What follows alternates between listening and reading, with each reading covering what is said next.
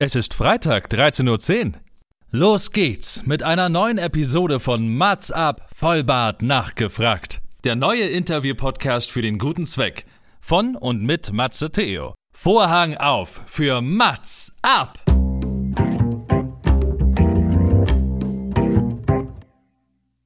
Mats ab, Vollbart nachgefragt ist noch ein neuer Interview-Podcast. Es kommen Leute zu Wort, die Matze Theo, das bin ich. interessant findet und die vorher noch nie die Gelegenheit hatten, ihre spannenden Geschichten zu erzählen.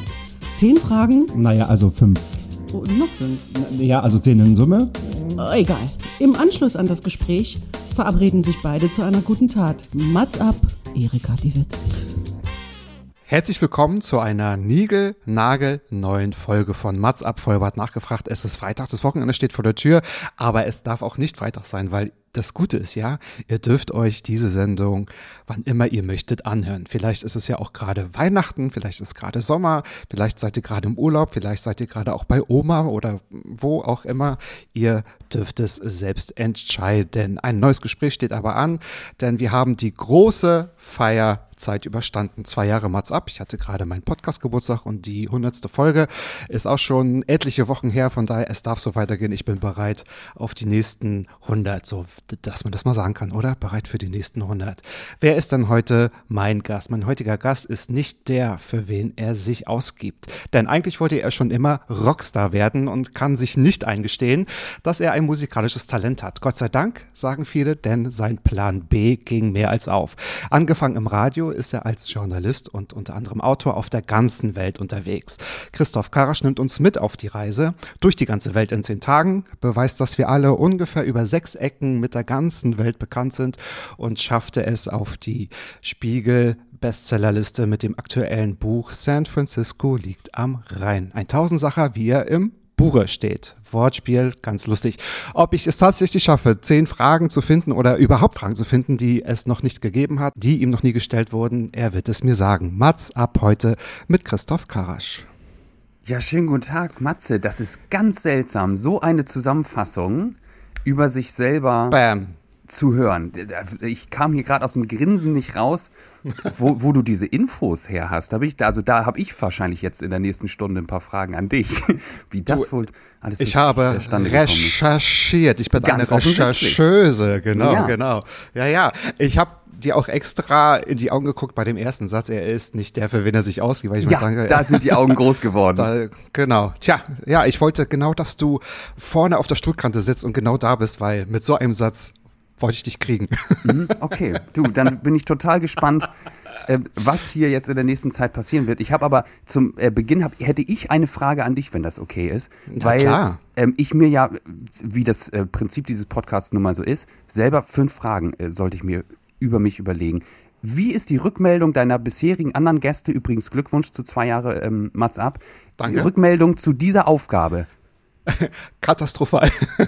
also, Wirklich, oder? Ja, weil also ganz viele ähm, schreiben mir, es ist sehr, sehr schwierig oder beziehungsweise so kurz äh, davor, also im Vorgespräch sagen viele, das ist überhaupt nicht einfach. Ich habe mich total schwer getan. Viele sagen auch, aber ich also habe ich habe so Freunde gefragt oder Familie gefragt, weil mir nichts einfällt, weil entweder ist es selbst ja sehr schwierig, sich mit sich selbst auseinanderzusetzen und sagen, okay, was frage ich denn oder wie formuliere ich die Frage? Es ist ja eigentlich nicht die Frage. Dahinter steckt ja das Thema, worüber möchte ich sprechen? Was finde ich so interessant genug, was vielleicht jetzt nicht bekannt ist, was nicht schon mal zehnmal im Interview gesagt wurde, was vielleicht auch nicht irgendwo bei Wikipedia steht, Ja. ähm, dann auch sich so ein bisschen zu öffnen oder auch so die krassen Geschichten zu sagen, von wegen, ah, traue ich mich eigentlich darüber zu sprechen? ist irgendwie ganz cool, aber mh, soll jetzt auch nicht so selbstverliebt klingen.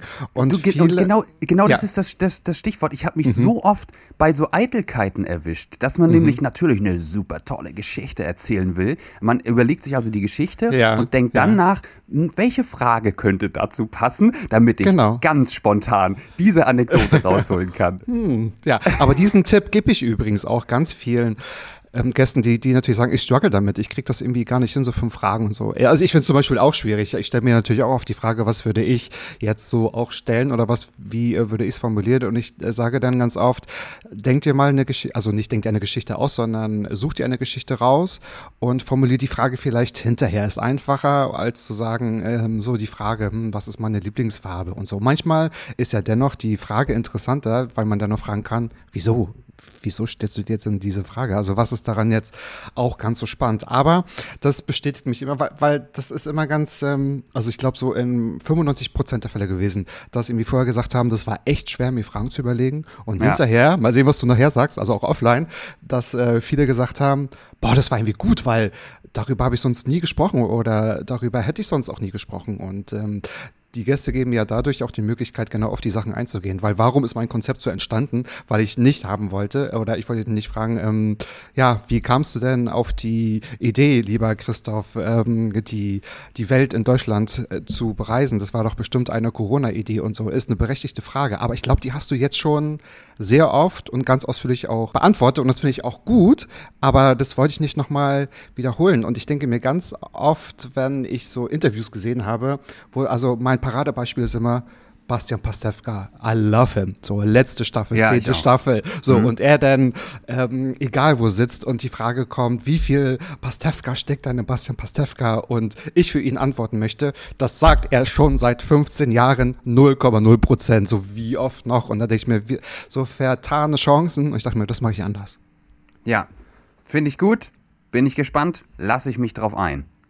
So, dann legen wir mal los. Jetzt müssen wir so richtig abliefern. Also wenn das Okay. jetzt hier, ne, weil jetzt, jetzt äh, ist hier, jetzt hat jeder das Konzept noch mehr verstanden und möchte natürlich jetzt auch was erwarten. Ist Reisejournalist ein Traumberuf? Eigentlich habe ich zuerst gelesen, dein Traumberuf, aber ich glaube, vielleicht ist es ja auch Absicht, dass da steht ein Traumberuf. Die erste Frage von dir. Ja, das ist nämlich eine Frage, die mir ganz oft gestellt wird, aber in persönlichen Gesprächen. Also nie, Ah, nie so ja, in, in ja. offiziellen Interviews, sondern das Aha. ist so die Hauptfrage, die ich zu hören bekomme. Ist das nicht ein absoluter Traumjob, Reisejournalist sein zu dürfen, durch die Welt zu reisen, drüber zu schreiben oder, oder auch äh, Reportagen zu drehen? Mhm. Und die ganz einfache Antwort lautet natürlich erstmal ja. Also es ist, es ist ganz toll. Und ich möchte auch eigentlich bis auf weiteres nichts anderes machen. Ähm, dennoch gibt es da natürlich ein Aber.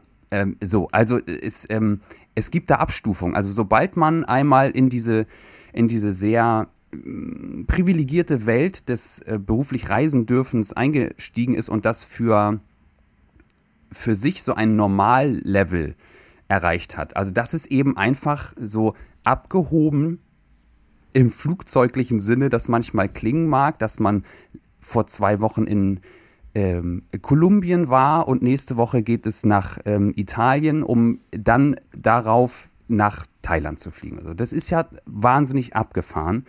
Äh, Aber natürlich gibt es auch in diesem Alltag, der dann ja irgendwann auch Alltag ist, mh, gibt es so Abstufungen. Es gibt auch schlechte Tage. Und es gibt vor allem auch äh, Jobs, die man dann an diesen schönen Orten gar, gar nicht so wahnsinnig gerne macht. Mm, Ich habe ein paar Jahre, das war so die Anfangszeit, als ich mich, nachdem ich mich selbstständig gemacht habe, für ein Reisemagazin geschrieben, ähm, für das ich auch irre gerne geschrieben habe, aber das hatte so einen praktischen Ansatz, also so einen Reiseführer-Ansatz. Da ging es gar nicht darum, tolle Menschen zu treffen und deren Geschichten erzählen zu können und, und dafür an tolle Orte zu reisen, sondern da ging es sehr praktisch reiseführermäßig darum, dieser Strand auf Koh Samui in Thailand, wie flach fällt da das Wasser ab? Ist es ein familiengeeigneter äh, Strand? Wie Ach so. viel äh, Infrastruktur gibt es da? Wie viele Beachbars? Wie sieht das Angebot aus dieser Beachbars? Äh, wie ist das Preisniveau? Und so, also sehr, sehr, sehr theoretisch preis- oder also faktenlastig, sagen wir mal so faktenlastig. Und da habe ich mich ähm, doch durchaus auch mal erwischt, wie ich dachte, hm, habe ich jetzt heute gar nicht so richtig Lust drauf. Und das ist natürlich irre äh, einseitig betrachtet, weil ich noch immer an diesem tollen Strand auf Koh Samui in Thailand sein darf, aber mit einer Auft Aufgabe betraut bin an dem Tag, auf die ich vielleicht nicht so richtig Lust hätte. Ich würde nämlich zum Beispiel heute lieber super interessante Menschen treffen, die so einen Hochseilgarten durch den thailändischen Dschungel oder so haben und mit denen da so eine, eine coole Reportage machen. Weißt du, also es gibt diese inhaltlichen Abstufungen in Ja. diesem Traumberuf Reisejournalist. Ich glaube, viele verbinden das mit einer Sehnsucht. Vielleicht sind das irgendwelche romantischen Vorstellungen, was ich auch total nachvollziehen kann, weil man irgendwie denkt, man kann in 24 Stunden oder machen wir in 48 Stunden vielleicht so in drei Zeitzonen sein oder auf drei unterschiedlichen Kontinenten, was sich wirklich fancy anhört. Das ist aber auch, glaube ich, viel Warten, viel Stress, manchmal auch viele, also so, so ein ungesunder Rhythmus ja tatsächlich auch. Ja, auf jeden Fall. Und ähm, ich denke, ähm, das ist, ähm, also ich will da keine Illusion nehmen, aber ich glaube, das ist auch richtig harte Arbeit einfach. Also das äh, ist, glaube ich, nee, nicht so unterschätzen. Ein Traumberuf ist natürlich auch ein großes Wort, aber ich glaube so äh, Reisen an sich. Zum Beispiel kurze Anekdote, ich weiß jetzt nicht, ob es so ganz dazu passt, aber ich kam ja, wie gesagt, äh, vor kurzem aus Ägypten und ich habe auch eine große Tour gemacht. Also ich bin durchs ganze Land gereist auch, Mhm. also ähm, habe mir das individuell so ähm, erstellen lassen, hatte einen Guide und hatte dann noch einen Fahrer, weil du kannst ja nicht alleine fahren, kannst ja nicht alleine rumreisen und ähm, bin dann quasi von der Mitte nach Kairo, von Kairo runter an die sudanesische Grenze und dann wieder zurück ans Rote Meer und äh, dann habe ich auch mal so so ein bisschen so gelauscht, so wenn andere, ich sage jetzt mal nicht Pauschaltouristen, aber vielleicht, ich sage jetzt mal, vielleicht eher naivere Touristen, ähm, weil da auch sehr viele Deutsche waren, die ich dann so gehört habe und sage, ja, und es ist ja auch total anstrengend, die, diese Bremshügel und das mit dem Terror und wieso dauert das hier so lange und warum sind halt die Anfahrten so anstrengend? Und ich denke mir, ja, man muss sich auch mit dem jeweiligen Land auseinandersetzen. Man muss sich auch ein bisschen drauf einstellen. Man muss wissen, wa- was auf einen zukommt.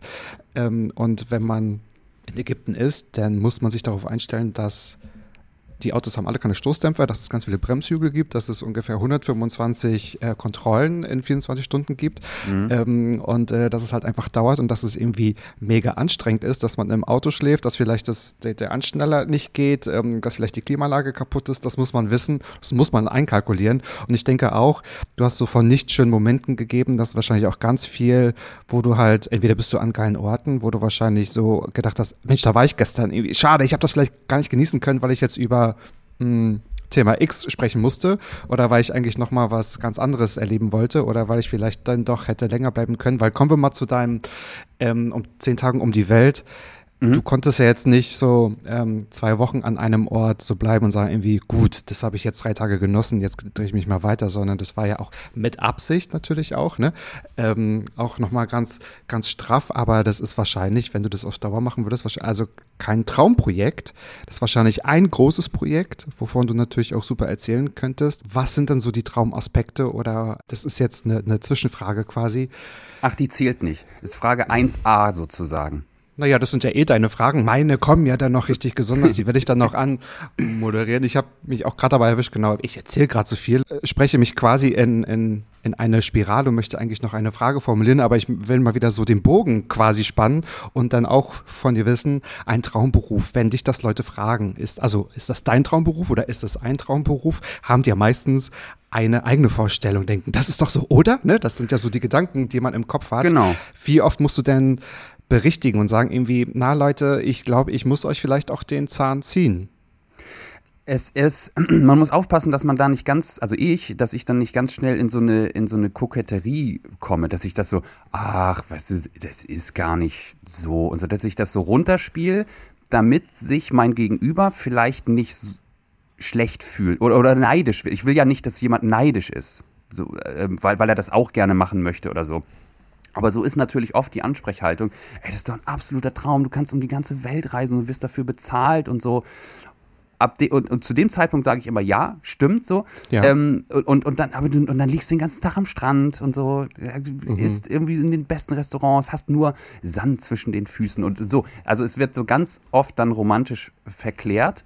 Ähm, und da hake ich dann einfach immer ein und, und gebe genau das, was du auch schon gesagt hast, äh, da, dann auch mal wieder, das ist einfach, es ist keine körperlich anstrengende Arbeit. Es gibt Menschen, die auf der ganzen Welt viel, viel schwerer, äh, auch ungesünder und so arbeiten. Aber natürlich ist es körperlich zehrend, ähm, in, in verschiedene äh, Zeitzonen äh, zu reisen, die Zeitverschiebung mitzunehmen und dort dann erstmal so zwei, drei Tage ein bisschen verstrahlt durch die Gegend zu laufen, so halb schielend, bis man dann in dem Zeitrhythmus irgendwann mal wieder ähm, angekommen ist. Und was aber auch wirklich die Wahrheit ist, ähm, aber den, diesen, diesen Beruf des, einfach des viel Reisenden, von mir aus gar nicht des Reisejournalisten, sondern äh, viele Menschen reisen ja beruflich, was ähm, im Umkehrschluss nämlich wirklich weit weg von Traum ist, ist, ähm, was ich mal irgendwann aus meinem Freundeskreis gehört habe. Das ist nämlich hieß, du, äh, pass mal auf, du bist irgendwie nicht mehr der Erste, den man mal fragt per WhatsApp, irgendwie hast du Lust, einen Kaffee zu trinken, weil man keine Ja. Ahnung hat, wo du gerade wieder so Mhm. bist. Und das ist bedroh, das fand ich dann irgendwann bedrohlich, weil Mhm. ich gemerkt habe, okay, krass, ich rutsche aus meinem Freundeskreis raus. Ich bin nicht auf deren Radar und das ist nicht deren Schuld, sondern das ist meine Schuld, weil ich mich für diesen Lebensstil äh, entschieden habe. Also ist es meine Aufgabe, mich um meine Freundschaften zu kümmern. Ich muss mich melden, wenn ich zu Hause bin. Dann können wir nämlich Kaffee trinken. Und das hat mir irgendwann so eine Gänsehaut beschert, dass ich dachte, ja, ja, ja, alles schön, alles toll. Ich finde, ich kann mir Träume erfüllen. Ich kann eine Arbeit machen, die mir wahnsinnig gut gefällt, aber ich darf den Rest dabei nicht vergessen, nämlich, dass ich ja kein Dauerreisender bin, der irgendwie alle Zelte abgebrochen hat, sondern dass ich hier in, in Kiel, wo ich lebe, ähm, ein Umfeld habe, ein privates ein Privatleben habe, was bitte, bitte gepflegt und gefüttert werden möchte. Absolut, das ist ja auch total wichtig. Und es gibt ja nichts anderes als mh, irgendwo in so einer großen, lauten, fremden Stadt. Also ich kann mich daran erinnern, ich war mal in Rio de Janeiro und ich hatte ein paar Tage Zeit, wo ich alleine weitergereist bin. Und ich habe mich noch nie so einsam gefühlt wie damals in dieser tollen Stadt, die aber nicht so toll wirkte. Weil ich habe irgendwie zu Hause, das habe ich dann irgendwie so gesehen, so ganz viel verpasst. Und ich dachte mir, ah, das hat- sich nicht so gut angefühlt. Und äh, das ist also nicht zu vergleichen mit deinem Job, aber ich kann das ganz gut nachvollziehen, wo man denkt irgendwie, mh, äh, und viele dachten irgendwie, ja, man macht ja keine Platte, wow, du bist in Rio. Ich würde sagen, ich wäre jetzt auch lieber, ganz ehrlich, bei euch auf der Couch. Ganz ehrlich, ich hätte wirklich gerne, ich hätte Mhm. Das wirklich gibt es. gerne Und das, getauscht. das darf man dann auch manchmal laut sagen. So Ja. vermessen das in dem Moment klingt, weil Leute natürlich sagen, Ja. ey, sei, sei, doch mal, sei doch mal froh, sei doch mal Ja. glücklich, was du gerade sein darfst. Nee, es ist ähm, auch okay, mal laut zu sagen, ich wäre gerade gern gerade ähm, woanders. Ja, ist ja auch ein Lob an die Freunde, ne? So an, an das Zuhause, Absolut. dann auch Ja. selbst. Und man Liebe muss auch Grüße fair- an dieser Stelle. Liebe Grüße. Und man muss ja auch sagen, du bist ja kein Reisejournalist, weil du bist ja Journalist. Du reist einfach auch sehr viel, oder? Du machst ja auch viel mehr, als nur ein Reisejournalist zu sein. Ich glaube, das äh, wäre mir noch wichtig zu sagen. Aber. Aber, aber es war kein schönes Wort, aber hier passt es ganz gut. Ich weiß gar nicht, ob ich das mit meinem ersten Satz im Intro auch tatsächlich beantwortet habe. Was wärst du eigentlich sonst geworden? Weil was ich so auch aus anderen Interviews gelesen, gehört und gesehen habe, ähm, es fällt ab und zu mal das Wort so Plan B und ähm, eigentlich, ähm, du hast ja mal geschaut, wo kann es hingehen, was will ich eigentlich? Was wärst du sonst geworden?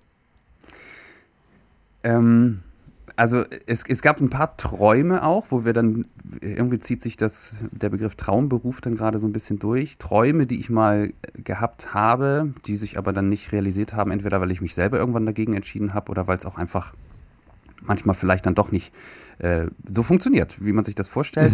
Mm, Ich wollte Handballprofi werden. Ich komme aus Kiel. Aus Hier ist Kiel, der, T ja. der THW Kiel. Man sagt die beste Handballmannschaft der Welt. Das finde ich dann.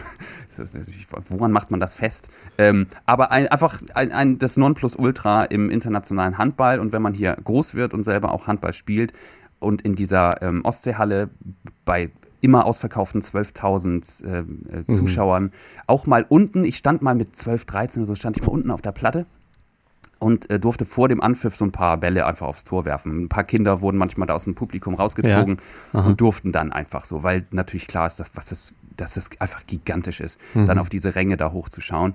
Ähm, und wenn, wenn man eh seit, ich glaube, seit ich sechs war, war ich aktiver Handballer. Mhm. Wenn man also eh dem Handballsport zugewandt ist, dann ist das unumstößlich ein absoluter Traum, den man äh, erreichen möchte, äh, bis dann irgendwann so das Leben dazwischen kommt.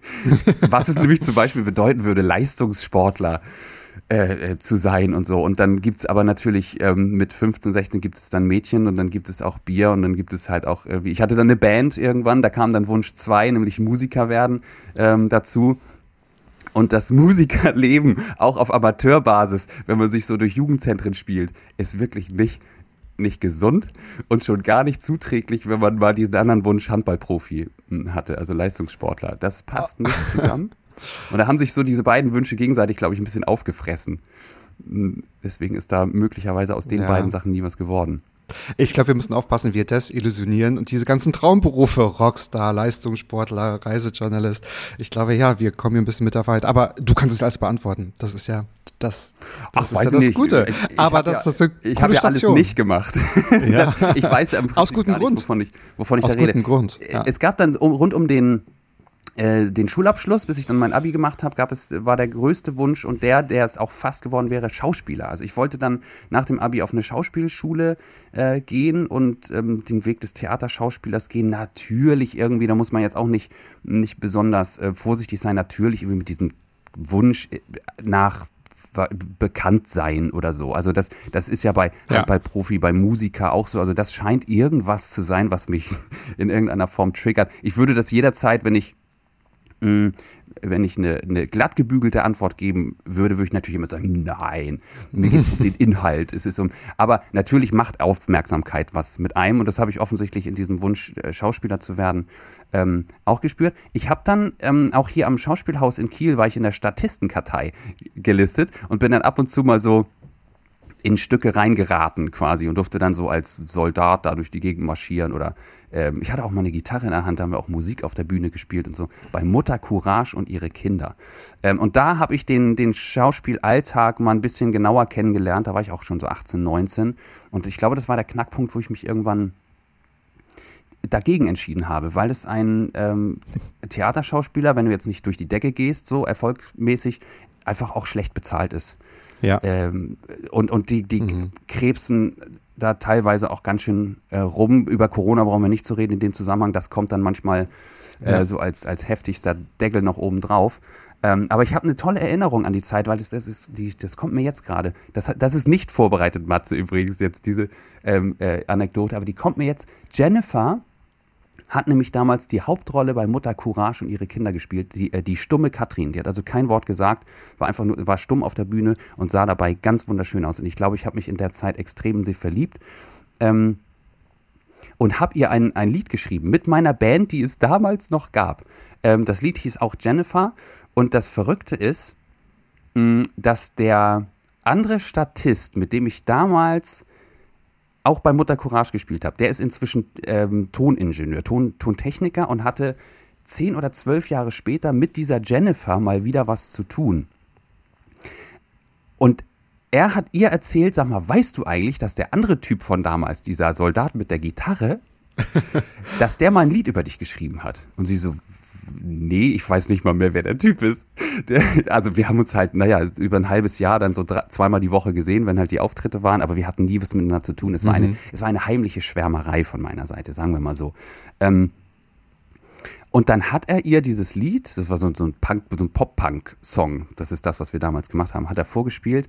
Ähm, und in dem Song geht es auch darum, dass sie aber einen anderen Typen hat und mit dem Typen hat sie auch irgendwann ein Kind bekommen. Und während sie jetzt zwölf Jahre später dieses Lied gehört hat, saß ihr dann ja zwölfjähriger Sohn neben ihr. Und das war so, das war ein ganz krasser Bogen, der sich geschlagen wow. hat, dass dieses Kind einfach mittlerweile so groß geworden ist. Und aus, aus unserer Liebe, also ich wäre bereit gewesen, aber Jennifer wusste einfach nie was davon. Aber zwölf Jahre später zu hören, dass es da so irgendeinen so komischen Punkrock-Vogel gab, der, der sie mal gemocht hat, ähm, wurde, wurde mir berichtet, war, hat ihr dann doch auch ein Lächeln ins Gesicht gezaubert. Jennifer, was hätte aus ihr werden können? Wenn du das hörst, bitte melde dich. Bitte melde dich. Ich glaube, Jennifer ist noch immer Schauspielerin hier am Schauspielhaus in Kiel. Also die, die Wege könnten kurz sein, ja, aber. Ja. Hm. Hoffentlich hat sie jetzt eine Sprechstimme. Obwohl das ist, ich habe äh, tatsächlich mal gehört, ist glaube ich die Tochter mit Behinderung oder, oder, oder, also die Rolle, die, die sie da spielt bei Mutter Courage, ist, glaube ich, eine ganz schwierige Rolle, weil man, glaube ich, immer zu sehen ist, keinen Text hat, aber ganz viel genau. trotzdem spielen muss, ne? Ganz ja. viel Mimik, ganz viel Ausstrahlung ganz viel Mimik, haben, ohne ein ja. einziges Wort zu sagen. Ja, richtig. Ja, genau, ja, ja. Mensch, mein Gott, das äh, wäre die Traumrolle für einige, das würde ich äh, gerne. Aber egal, das äh, führt zu weit. Aber spannende Geschichte. Das ist ja cool. Das heißt aber, danach habt ihr euch nicht unterhalten. Also, dass der Kollege euch nochmal irgendwie so vermittelt oder verbunden hat, um nochmal ja. kurz darüber zu, zu quatschen? Nee, dazu ist es nicht gekommen. Ähm, ist vielleicht auch ganz gut so. Vielleicht ist das einfach das, das Happy End, was es dann mal brauchte in dieser kleinen in dieser kleinen ähm, Anekdote. Ähm, vielleicht wird's das, weißt du, manchmal werden so stimmt. Momente zerstört, ja, wenn man sich stimmt. dann wirklich nochmal trifft und mhm. dann sich ja eigentlich auch nichts zu sagen hat, außer, ach, wie süß, dass du dieses Lied geschrieben hast. Ich so, ja, mhm. ich fand dich auch ganz toll damals. So, und mhm. dann, dann ist es vielleicht vorbei. Und dann, das ja. Gespräch. Ja, ja, ja, ja, das stimmt, das stimmt. Hm. Momente dürfen nicht kaputt gemacht werden. Ist ja auch manchmal so, wenn man Orte, ich überlege gerade, ob es eine einzigartige Frage ist, ob ich die vielleicht für nachher nochmal verwende, aber nein, ähm, mir geht das so, wenn ich irgendwie Sachen reproduzieren möchte, weil sie so schön waren, sei es Orte oder so oder ähm, wenn man so Orte, die ganz toll waren beim ersten Mal, das zweite Mal besucht, dann stellt sich nicht nochmal so das erste Gefühl ein. Und das habe Genau. ich damals immer gesucht. Und dann ist man so leicht enttäuscht, was ja okay ist. Aber das schmälert immer ein bisschen das erste Gefühl. Und das macht mich sogar manchmal so melancholisch und traurig. Ich so, kennst du das Gefühl auch? Das kenne ich auch ähm, mit einem sehr, wie soll ich sagen, platten Beispiel vielleicht. Ähm, ich habe mir in Äthiopien mal, Frauen. Da, war, da waren wir in so, da waren wir in, in, der, in Addis Abeba in der Hauptstadt in, einer, in so einer tollen Kaffeebar. Und jeder weiß, äthiopischer Kaffee kann ganz wunderbar Toll, schmecken. Und ja. wir hatten da den allerbesten Kaffee, so die komplette Auswahl. Und dann, und dann ähm, trinkst du dich da so schlückchenweise stundenlang durch, den, äh, durch die verschiedenen Kaffeesorten, bist nachher voll am Zittern, weil das natürlich auch alles ähm, durch, durch das Koffein quasi in den Körper äh, fetzt. Und dann habe ich mir den für mich besten Kaffee mit nach Hause genommen und der schmeckte zu Hause total kacke. Ja. Das Das funktioniert ist eine, genau, es ist eine Faszination vor Ort an der Wiege des Kaffees. Ja, auch da, da kam Äthiopien, aus Äthiopien kommt der Kaffee, weil, weil der, der Hirte Kaldi mal mit seinen Ziegen unterwegs war. Und die haben an so, an so Pflänzchen und so, an so Beeren geknabbert und waren danach richtig auf Zack. Das ist die Erf Erfindungslegende aus Äthiopien ähm, des Kaffees. Und deswegen dachte ich, das muss ich mit nach Hause nehmen. Geht aber nicht. Lässt sich nicht beliebig an beliebigen Orten reproduzieren. Leider. Nee, ja, passt wieder zum Thema, dass man dann so, ein, so eine Erfahrung, so ein Erlebnis vielleicht dort belassen sollte, um das einfach dann in Mhm. den Erfahrungsschatz, in die tollen Erinnerungen einfach dann auch wegzuschließen. Jetzt haben wir ja schon in den ersten paar Minuten, okay, ein bisschen quatschen wir schon, aber so ganz viele Stationen und ganz viele Möglichkeiten, ich sage jetzt mal berufliche Möglichkeiten von dir durchgesprochen. Ähm, oder kommt ne- jetzt vielleicht noch eine andere Antwort? Was wärst du eigentlich Nee, Ich, ach so, muss ich auch gerade mal überlegen. Nein, ich glaube, geworden? Ja, siehst du? ich glaube, das ist so das Dreierlei. Handball, Musik und Schauspiel. Genau. Und Ist alles nicht geworden. Aber, aber ich darf ja trotzdem irgendwie, also außer Handball, das ist nun wirklich ganz weit weg, ich darf halt trotzdem in meinem ähm, Arbeits- oder von mir aus auch einfach in meinem Instagram-Umfeld, um es mal so zu sagen, darf ich ja trotzdem all das machen. Ich, ich mache eben äh, trotzdem Musik. Habe auch nie gefragt, ob das irgendjemanden der, der Leute, die, die mir folgen, interessiert. Sollte ich vielleicht mal machen. Ich habe das einfach, ich mache das für mich, freue mich dann natürlich, wenn es wem gefällt. Ähm, aber genau, manchmal muss man auch einfach Dinge machen, die, die Spaß machen. Und, Und es gefällt vielen. Ich will noch mal betonen, also du bist dann auch wirklich zu sehen, wie du deine ganzen Beiträge nicht nur, also ich sag es mal vertonst, weil du schreibst deine Jingles, sag ich mal, wirklich selbst. Also das ist deine Musik, die du da machst, ne? Also du singst jetzt nichts von, fällt jetzt niemanden ein, von Also, äh, Ed Sheeran, sondern D- Doch, du schreibst. jü- jüngst cover ich äh, für so diese Instagram Reels, cover ich äh, äh, Songs, wenn ich unterwegs bin, Songs, die dazu passen. Ich war, ich war in Jerusalem und habe äh, Viva la Vida von Coldplay ge gecovert, äh, weil da im Refrain gesungen wird, I hear Jerusalem bells are ringing und so. Ähm, das mache ich jetzt jüngst, aber was du wahrscheinlich meinst, ist, dass ich damals so Titelsongs geschrieben habe für die Ja. Projekte, die ich gemacht habe. Ja, hm, okay. Ja. Genau, also bei In zehn Tagen um die Welt gab es auch einen, einen Song dazu, der genauso heißt, wo ich dann auf dieser zehn Tage Reise natürlich auch das, das passende Musikvideo dazu gedreht habe. Ähm, und für ein, ein anderes Projekt, ha, guck mal, da bin ich schon wieder auf die nächste Frage vorbereitet, weil ich vielleicht weiß, welche die ist. Äh, für, das, für ein anderes Projekt habe ich auch noch einen ähm, Titelsong. Apropos Projekt, das ist jetzt wirklich der gute Übergang zu der nächsten Frage, ob du das überhaupt beantworten kannst. Ich finde die Frage sehr mutig von dir. Was war dann das schönste berufliche Projekt? Ja, siehst du. Nee, genau Ja. darauf will ich hinaus, was ich, was ich gerade meinte. Ähm, Ja. Also äh, ich bin auf einiges stolz. Ich hoffe, dass man das, das so- so sagen darf. Also natürlich auf äh, das Buch, was ich letztes Jahr rausbringen durfte, die, eine Weltreise durch Deutschland, die ich gemacht habe. Äh, Corona-bedingt konnte man nicht in die echte Welt reisen, also habe ich mir so Orte in, in Deutschland gesucht, die es ja wirklich gibt. Es gibt hier bei mir an der Ostsee, gibt es Kalifornien und Brasilien, zwei Orte, die direkt nebeneinander liegen. Es gibt Ja. ähm, Amerika und Russland direkt nebeneinander in Ostfriesland. Ja. Es gibt äh, äh, eben auch eine, eine Golden Gate Bridge am Niederrhein, die so aussieht wie die Golden Gate Bridge in, in San Francisco. Deswegen heißt das Buch San Francisco liegt am Rhein. Und das absolut abgefahrene ist halt, dass das offensichtlich einen Zeitgeist getroffen hat, dieses Buch. Mhm. Weil alle letzten Sommer oder Frühjahr so wieder Bock hatten, loszureisen. Es ging aber noch nicht so richtig. Und dann ist dieses Buch halt einfach auf die Bestsellerliste gegangen. Damit hat niemand gerechnet. Und am wenigsten ich. Und das ähm, ist natürlich total abgefahren und toll, dass da ja dieser, Ja. dieser orangefarbene äh, Spiegel-Bestseller-Sticker jetzt auf, auf meinen Büchern stehen darf. Da, oh Gott. Ähm, völlig abgefahren. Aber ich will mit dieser Frage wollte ich auf ein ganz anderes Projekt hinaus, das meiner Auffassung nach nämlich ähm, zu wenig Aufmerksamkeit bekommen hat. Also das hat beim Machen so viel Spaß gemacht und im Output aber so wenig, ähm, da ist nicht, da ist nicht viel draus geworden, dass ich heute und hier, Matze, da einfach wahnsinnig gerne nochmal drüber sprechen. äh, Feel free. wollte. Mein Jetzt sind wir alle ganz gespannt. mein schönstes berufliches Projekt bisher war ähm, das Projekt Kleine Welt. Und das äh, befasst sich mit der Theorie, die du auch äh, eingangs schon kurz angerissen hast. Die Theorie, dass wir alle ähm, jeden Menschen auf der Welt über maximal sechs Ecken kennen. Also wir fangen bei dir an. Also wir kennen uns. mh, Wir dürften genau genommen noch nicht sagen, dass wir uns persönlich kennen, weil wir uns noch nie persönlich getroffen haben, Matze. ja. Mm, Aber fangen wir einfach mal bei dir an. Zwischen dir und Barack Obama, so, ist ja egal. Das Beispiel nehmen wir mal, sind maximal fünf weitere Kontakte, bis du bei ihm angekommen bist, fünf persönliche Kontakte. So diese Theorie, die es schon ganz, ganz lange gibt, das kleine Weltphänomen, beziehungsweise die äh, Six Degrees of Separation, so heißt es auf Englisch, in echt. Und das wollte ich mal rausfinden, ob das stimmen kann auf eine willkürliche Art und Weise. Ähm, ich bin mit einem mit einem Freund und, und, und Produzenten, Thomas Niemann aus Leipzig, bin ich losgereist. Ähm, zwei Reisen haben wir gemacht und wir hatten eine, jeweils eine Zielperson, die wir erreichen wollten. Das war einmal der Leuchtturmwärter oben am Nordkap in Norwegen und das war ein zweites Mal, also völlig unabhängig von dieser Nordkap-Nummer, war das die äh, Ishita äh, Malvia, Indiens erste weibliche Surferin da wollten wir hin und wir wollten ähm, mit einer beliebigen Person einmal in Berlin und einmal in Frankfurt starten.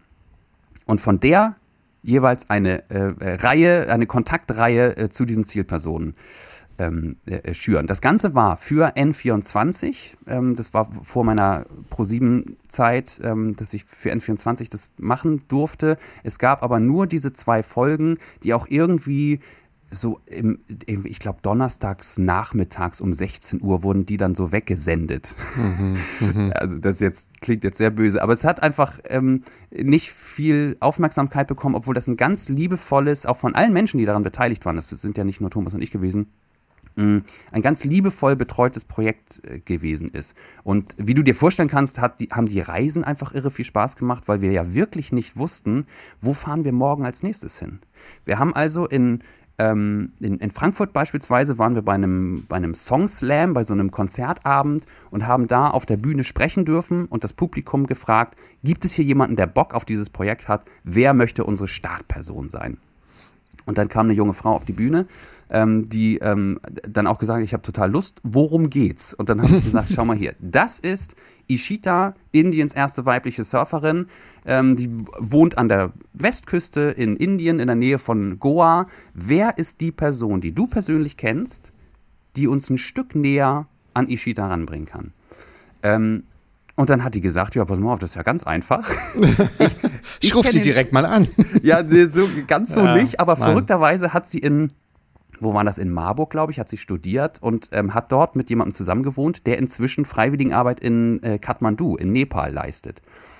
Und dann haben wir am nächsten Tag, oder wahrscheinlich noch am selben Abend, glaube ich, haben wir einen Flug nach Kathmandu gebucht und sind am nächsten Tag dahin geflogen, um den Manuel, hieß der, ähm, zu treffen. Und das ist natürlich so von der, von der Herangehensweise, dass du nichts planen kannst, dass du nie Irre. weißt, was bringt der nächste Tag, macht Ja. wahnsinnig viel Spaß in, äh, von Produktionsseite. Und um dann festzustellen, dass das am Ende, ich kürze jetzt ein bisschen ab, dass das wirklich hinkommt, dass wir wirklich nach sechs Ecken, also wir sind dann über Kathmandu, sind wir nach Delhi, weil da war ein anderer Studienkollege von dem Manuel, äh, ein Inder allerdings, der hat uns dann weiter nach, nach Bangalore geführt zu einem Yoga-Lehrer, der wiederum zu einem Universitätsprofessor äh, in der Stadt dann schon, in der Ishita wohnt. Und am Ende waren wir über sechs Ecken bei ihr in ihrem kleinen Surfclub an, an der Westküste Indiens. Ich habe von ihr ein paar Surfstunden bekommen. Wow, cool. es, es ist Das ist völlig abgefahren, dass Das das. ist ein Gänsehautmoment irgendwie. Ja, total, total. Ja. Ja. Aber darüber gibt es kein Buch, oder? Vielleicht solltest du es nochmal machen, weil ich finde das irgendwie super spannend.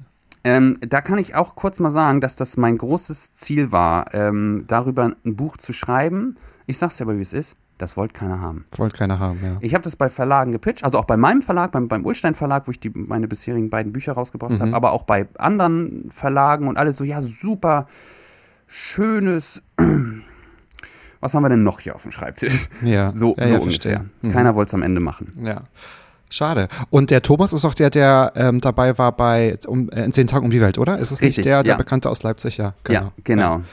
Ah, spannend irgendwie. Also gut, deine Aufgabe ist, beweis mir, dass ich in, also durch sechs Ecken zu Beyoncé komme. Kannst du das machen?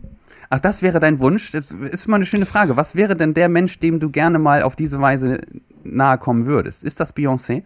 Obwohl, ich sage immer, nein. Ich glaube, ich möchte, ich, ich habe das schon mal beantwortet. Ich glaube, ich möchte so, so die, die musikalischen, hm, ich sage jetzt mal, so, ni- nicht Vorbilder, weil ich mache keine Musik, aber die man gut finde, glaube ich, möchte ich nur auf der Bühne sehen. Ich glaube, ich hätte mega Angst, wenn ich die jetzt hier in Berlin, vielleicht kommt ja mal vor, äh, im Adlon beim, beim Frühstück treffe, okay, es kommt nicht vor, wenn die denn blöd sind oder wenn ich schlechte Laune habe oder wenn ich stolpere oder wenn so, dann denke ich mir, nee, dann, ne, äh, das, das, das passt dann nicht. Ich glaube, ich würde die dann so. danach ganz anders auf der Bühne sehen. Deswegen möchte ich die, glaube ich, so glorifiziert lassen. Weil die vielleicht auch einfach nicht nett sind, oder? Es kann ja sein, dass, dass, Nee, dass ich- man einfach ich- einen blöden Moment miteinander hat. Auch wenn ich irgendwie fünf Minuten, vielleicht ist Beyoncé nicht das allerbeste Beispiel, aber bleiben wir mal bei Beyoncé und Jay-Z, äh, finde ich ganz cool. Wenn ich jetzt fünf Minuten mit denen hätte, was viel ist, was, wie voll soll ich dann die fünf Minuten packen, um denen vielleicht mal zu sagen, ähm, oder damit auch plausibel und auch einzigartig und unterhaltsam rauskommt, ähm, ich finde euch ganz cool. Ich höre euch schon seit, äh, oder ne, Jay-Z habe ich schon als, als, als Kind in mir gehört, weil ich seine älteren Platten noch ein bisschen besser fand. Und ähm, so, und dann habe ich mir mal so überlegt, also wenn man sich so in Tagträumen ähm, so darin verliert, ich glaube, also ich habe mir mal die Frage gestellt, wie würdest du die beiden denn beeindrucken? Ich glaube, ich würde so tun, als ob ich die nicht erkennen würde. Ich glaube, dann würden die sich am wohlsten fühlen. Das ist eine smarte Antwort, weil ich das auch glaube. Ich glaube, dass es äh, nur in Teilen cool ist, Beyoncé und Jay-Z oder Ed Sheeran zu sein. Oder von mir aus in Deutschland auch, ähm, Christoph? Garasch. Günther Jauch. Thomas Gottschalk. Also, nee, obwohl der genießt das wahrscheinlich. Kai, lass uns Kai Pflaume sagen. Wie cool Ja. ist es, Kai Pflaume auf der Straße zu sein? Ja. Weiß ich nicht. Vielleicht Nee, badet er uncool. sich da drin, aber Ja, er war. Eh, Oh, warte, ich habe ein super Beispiel. Ich bin äh, mal mit äh, Jorge González von irgendwo nach irgendwo geflogen, weiß, also nach Hamburg, das weiß ich noch. Wir sind in Hamburg ausgestiegen.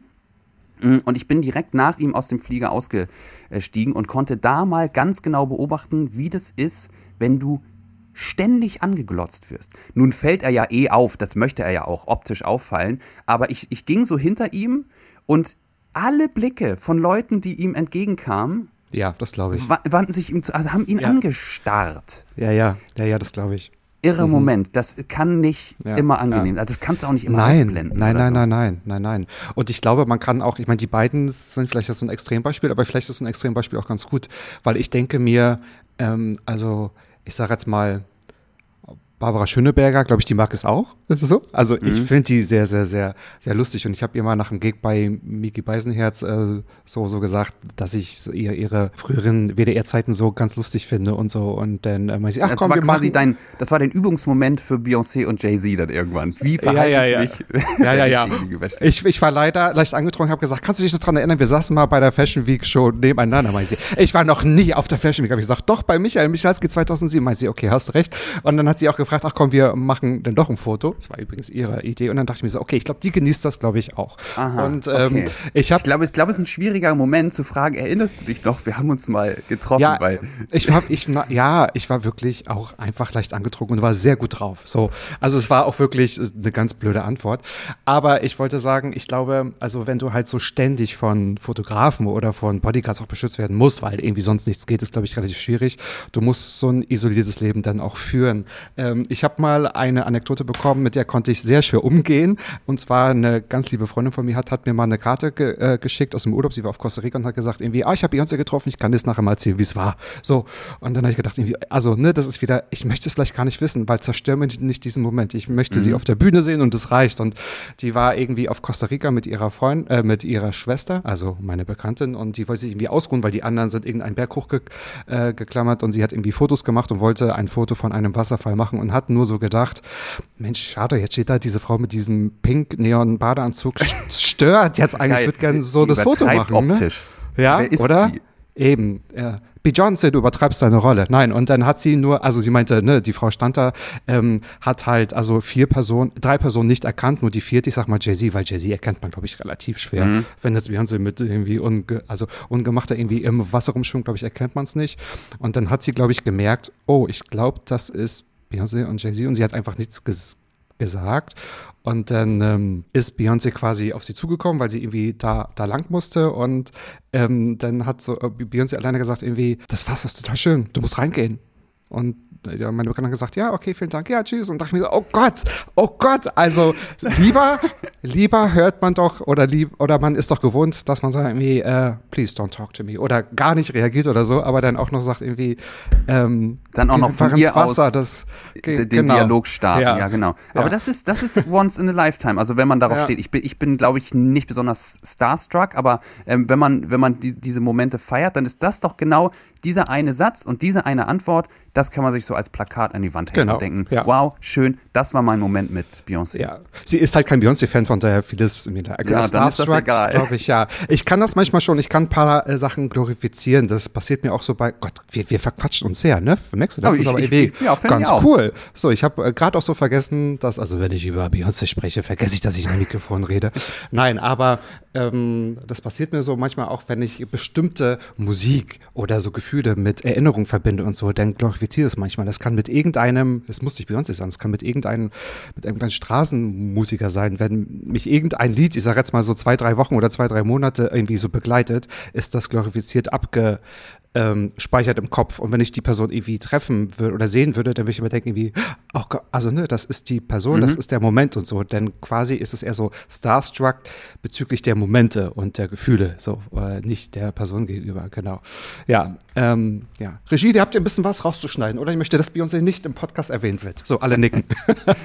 das hat Beyoncé uns gerade persönlich verboten. Nee, das wird sie nicht tun. Die, ach, die, das, das, also, die wird ja noch, ich glaube noch nicht mal, der dritte Assistent von ihrer Assistentin würde sich damit jetzt beschäftigen, ja, was äh, hier in Little Germany zwei deutsche Kartoffeln hier äh, reden, quasi. so, aber kommen wir mal wirklich zurück die, die, dieses äh, Projekt, so sechs Ecken um die Welt, das ist echt, ähm, das ist echt ganz spannend.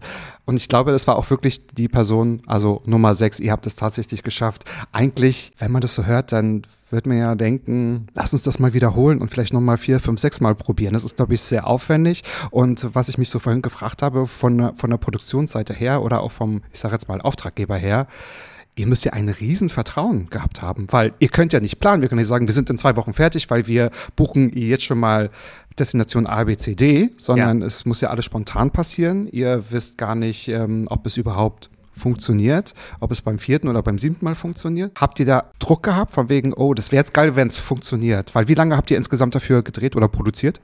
Also wir waren m, pro Folge, m, waren wir so gut zwei Wochen jeweils unterwegs also nur die reine Reisezeit quasi. Die, die Produktion drumherum ging dann natürlich noch länger. Ja, Aber gut, du hast vollkommen ja. recht. Man, man braucht ein, ein, Team, was das mitgeht. Man braucht auch Geldgeber. Also in dem Fall war das eben N24, die gesagt haben, wir haben total ja. Bock auf dieses, auf dieses spannende, wilde und nicht planbare Projekt.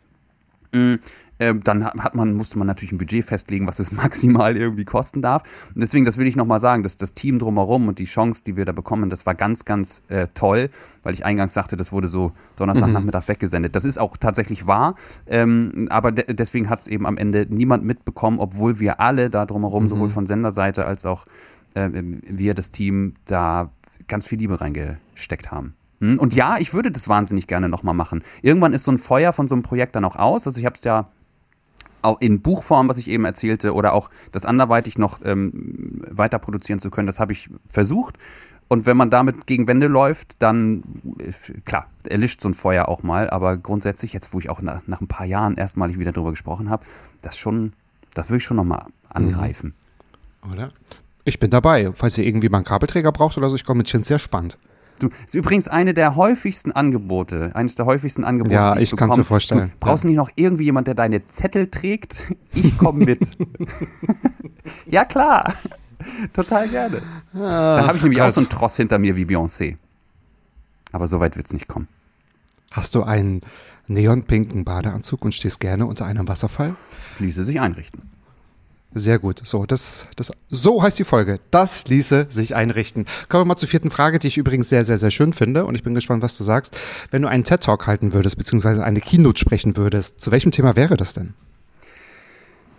Ich wollte diese Frage eigentlich nicht mit reinwerfen, aber das hat sich bei mir in der Medien-WG, ich sitze hier in so einer Bürogemeinschaft, ähm, hat sich das letzte Woche verselbstständigt.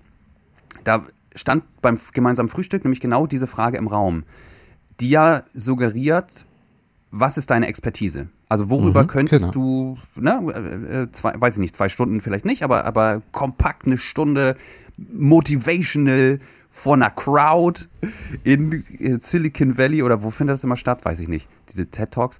Ähm, worüber könntest du reden und die Leute mitreißen? Und da haben wir uns um Kopf und Kragen geredet, weil äh, wir machen halt alle Medien. So, wir können alles so ein bisschen, aber vielleicht nix so richtig. Und deswegen Hm, Okay, weiß ich gar nicht, ob krass. ich da eine, eine Antwort drauf habe. Ich dachte aber, ich werfe das als Diskussionsgrundlage mal in diesen Podcast mit rein, äh, weil wir eben am Frühstückstisch auch so viel darüber diskutiert haben. Und bei mir kam irgendwann der Gedanke, mh, dass ich vielleicht so äh, in Richtung hier motivierend und so, äh, äh, könnte ich vielleicht darüber reden, ähm, dass in Deutschland, gerade besonders in Deutschland, noch immer dieser große Druck herrscht, was Abschlüsse angeht. Ich muss einen Abschluss machen. Ich muss eine Ausbildung abschließen. Ich muss mein Studium beenden, damit ich diese Wischs in der Hand habe. Mm, Und vielleicht würde ich auf die Bühne gehen und sagen, hallo, ich bin's. Ich habe Abitur. Und dann hört's auf. Also vor der Bundesrepublik Deutschland, wenn jetzt man da so ins Statistische Bundesamt oder irgendwie was guckt und Christoph Karasch da eingibt, dann steht da halt Abiturient. Und danach kommt nichts mehr. Ich habe keine Ausbildung gemacht, ich habe kein Studium. Ich habe mal drei Tage lang studiert. An Tag vier kam dann aber die äh, Radiochefin von, von Delta Radio hier in Kiel zu mir, wo ich bereits ein Praktikum gemacht hatte und eine freie Mitarbeit und hat mir ein Volontariat angeboten. Ähm, also so die, ne, die, die praktische Ausbildung, die im, in einem Radiobetrieb oder in, in, in einem Medienbetrieb, kann man so sagen. Aber es ist eben keine staatlich anerkannte Ausbildung, sondern einfach so eine branchenintern okaye Sache. Wenn du ein Volo-Zeugnis am Ende hast, dann kannst du damit in der Branche hausieren gehen. Nur mal für alle erklärt, die das ähm, vielleicht nicht wissen. Das habe ich dann gemacht, nachdem ich also geahnt oder, oder gehört habe, dass ich das ähm, Volo machen darf, war ich nicht einen Tag mehr an der Uni, weil das war wirklich, das war auch eher so Beschäftigungsmaßnahme, weil ich nicht wusste, was ich sonst so machen soll. Und damit habe ich mich bis heute durchgeschlagen. Ich musste nie auch nur irgendwie mal wieder mein Abi-Zeugnis vorzeigen oder äh, eben irgendeine Form von von Abschluss. Ähm, und ein anderer Radiokollege, den ich vor, ja, mit vielen, vor vielen Jahren mal zusammengearbeitet habe, hab, der hatte genau das Gegenteil. Der hatte nämlich genau diesen Abschlussdruck. Den hat das total gestört, irgendwann festzustellen, warte mal, ich habe nichts außer mein Abi und dieses Volontariatszeugnis. Das reicht mir irgendwie nicht. Ich habe das Gefühl, ich bin nichts geworden. Und dann ist er studieren gegangen und musste diesen Abschluss haben. Und wahrscheinlich würde ich sagen, hey, you can do it. Du kannst es auch, auch ohne sch- schaffen. Ähm, ich will das gar nicht verklären und sagen, äh, du kannst alles werden, was du willst. Ich glaube, das ist leider nach wie vor nicht möglich. Also ich weiß nicht, ob du jemals Profisportler, äh, Fußballer hättest werden können. Mathe, ob da so die, die, weißt du, es gibt ja so Voraussetzungen, die man so mitbringt im Leben. So close, aber nein, nein. Das meine ich. Also nicht jeder kann alles werden, Nein. das glaube ich nicht. Und dazu kommen dann auch so soziale Ungerechtigkeiten und, und so. Ne? Kinder aus, aus bildungsferneren Schichten, da gibt es manchmal auch diese tollen Hero-Geschichten, die es dann eben doch geschafft haben. Aber da muss man natürlich auch realistisch sein und sagen, nicht jeder kann alles werden. Aber wenn man was werden möchte, ähm, dann führt der Weg dahin, und damit würde ich diese Keynote vielleicht abschließen, nicht unbedingt über dieses starre deutsche, ich brauche diesen Wisch denken. Ja, finde ich gut. Die, die Wischs, die auch nicht mehr angeschaut wurden oder werden. Und ich habe auch meine letzten beiden Jobs bekommen, ohne eine Bewerbung zu schreiben. Weil das waren im Gespräch und hatte man Bock aufeinander und dann habe ich irgendwann einen Arbeitsvertrag unterschrieben. Ja?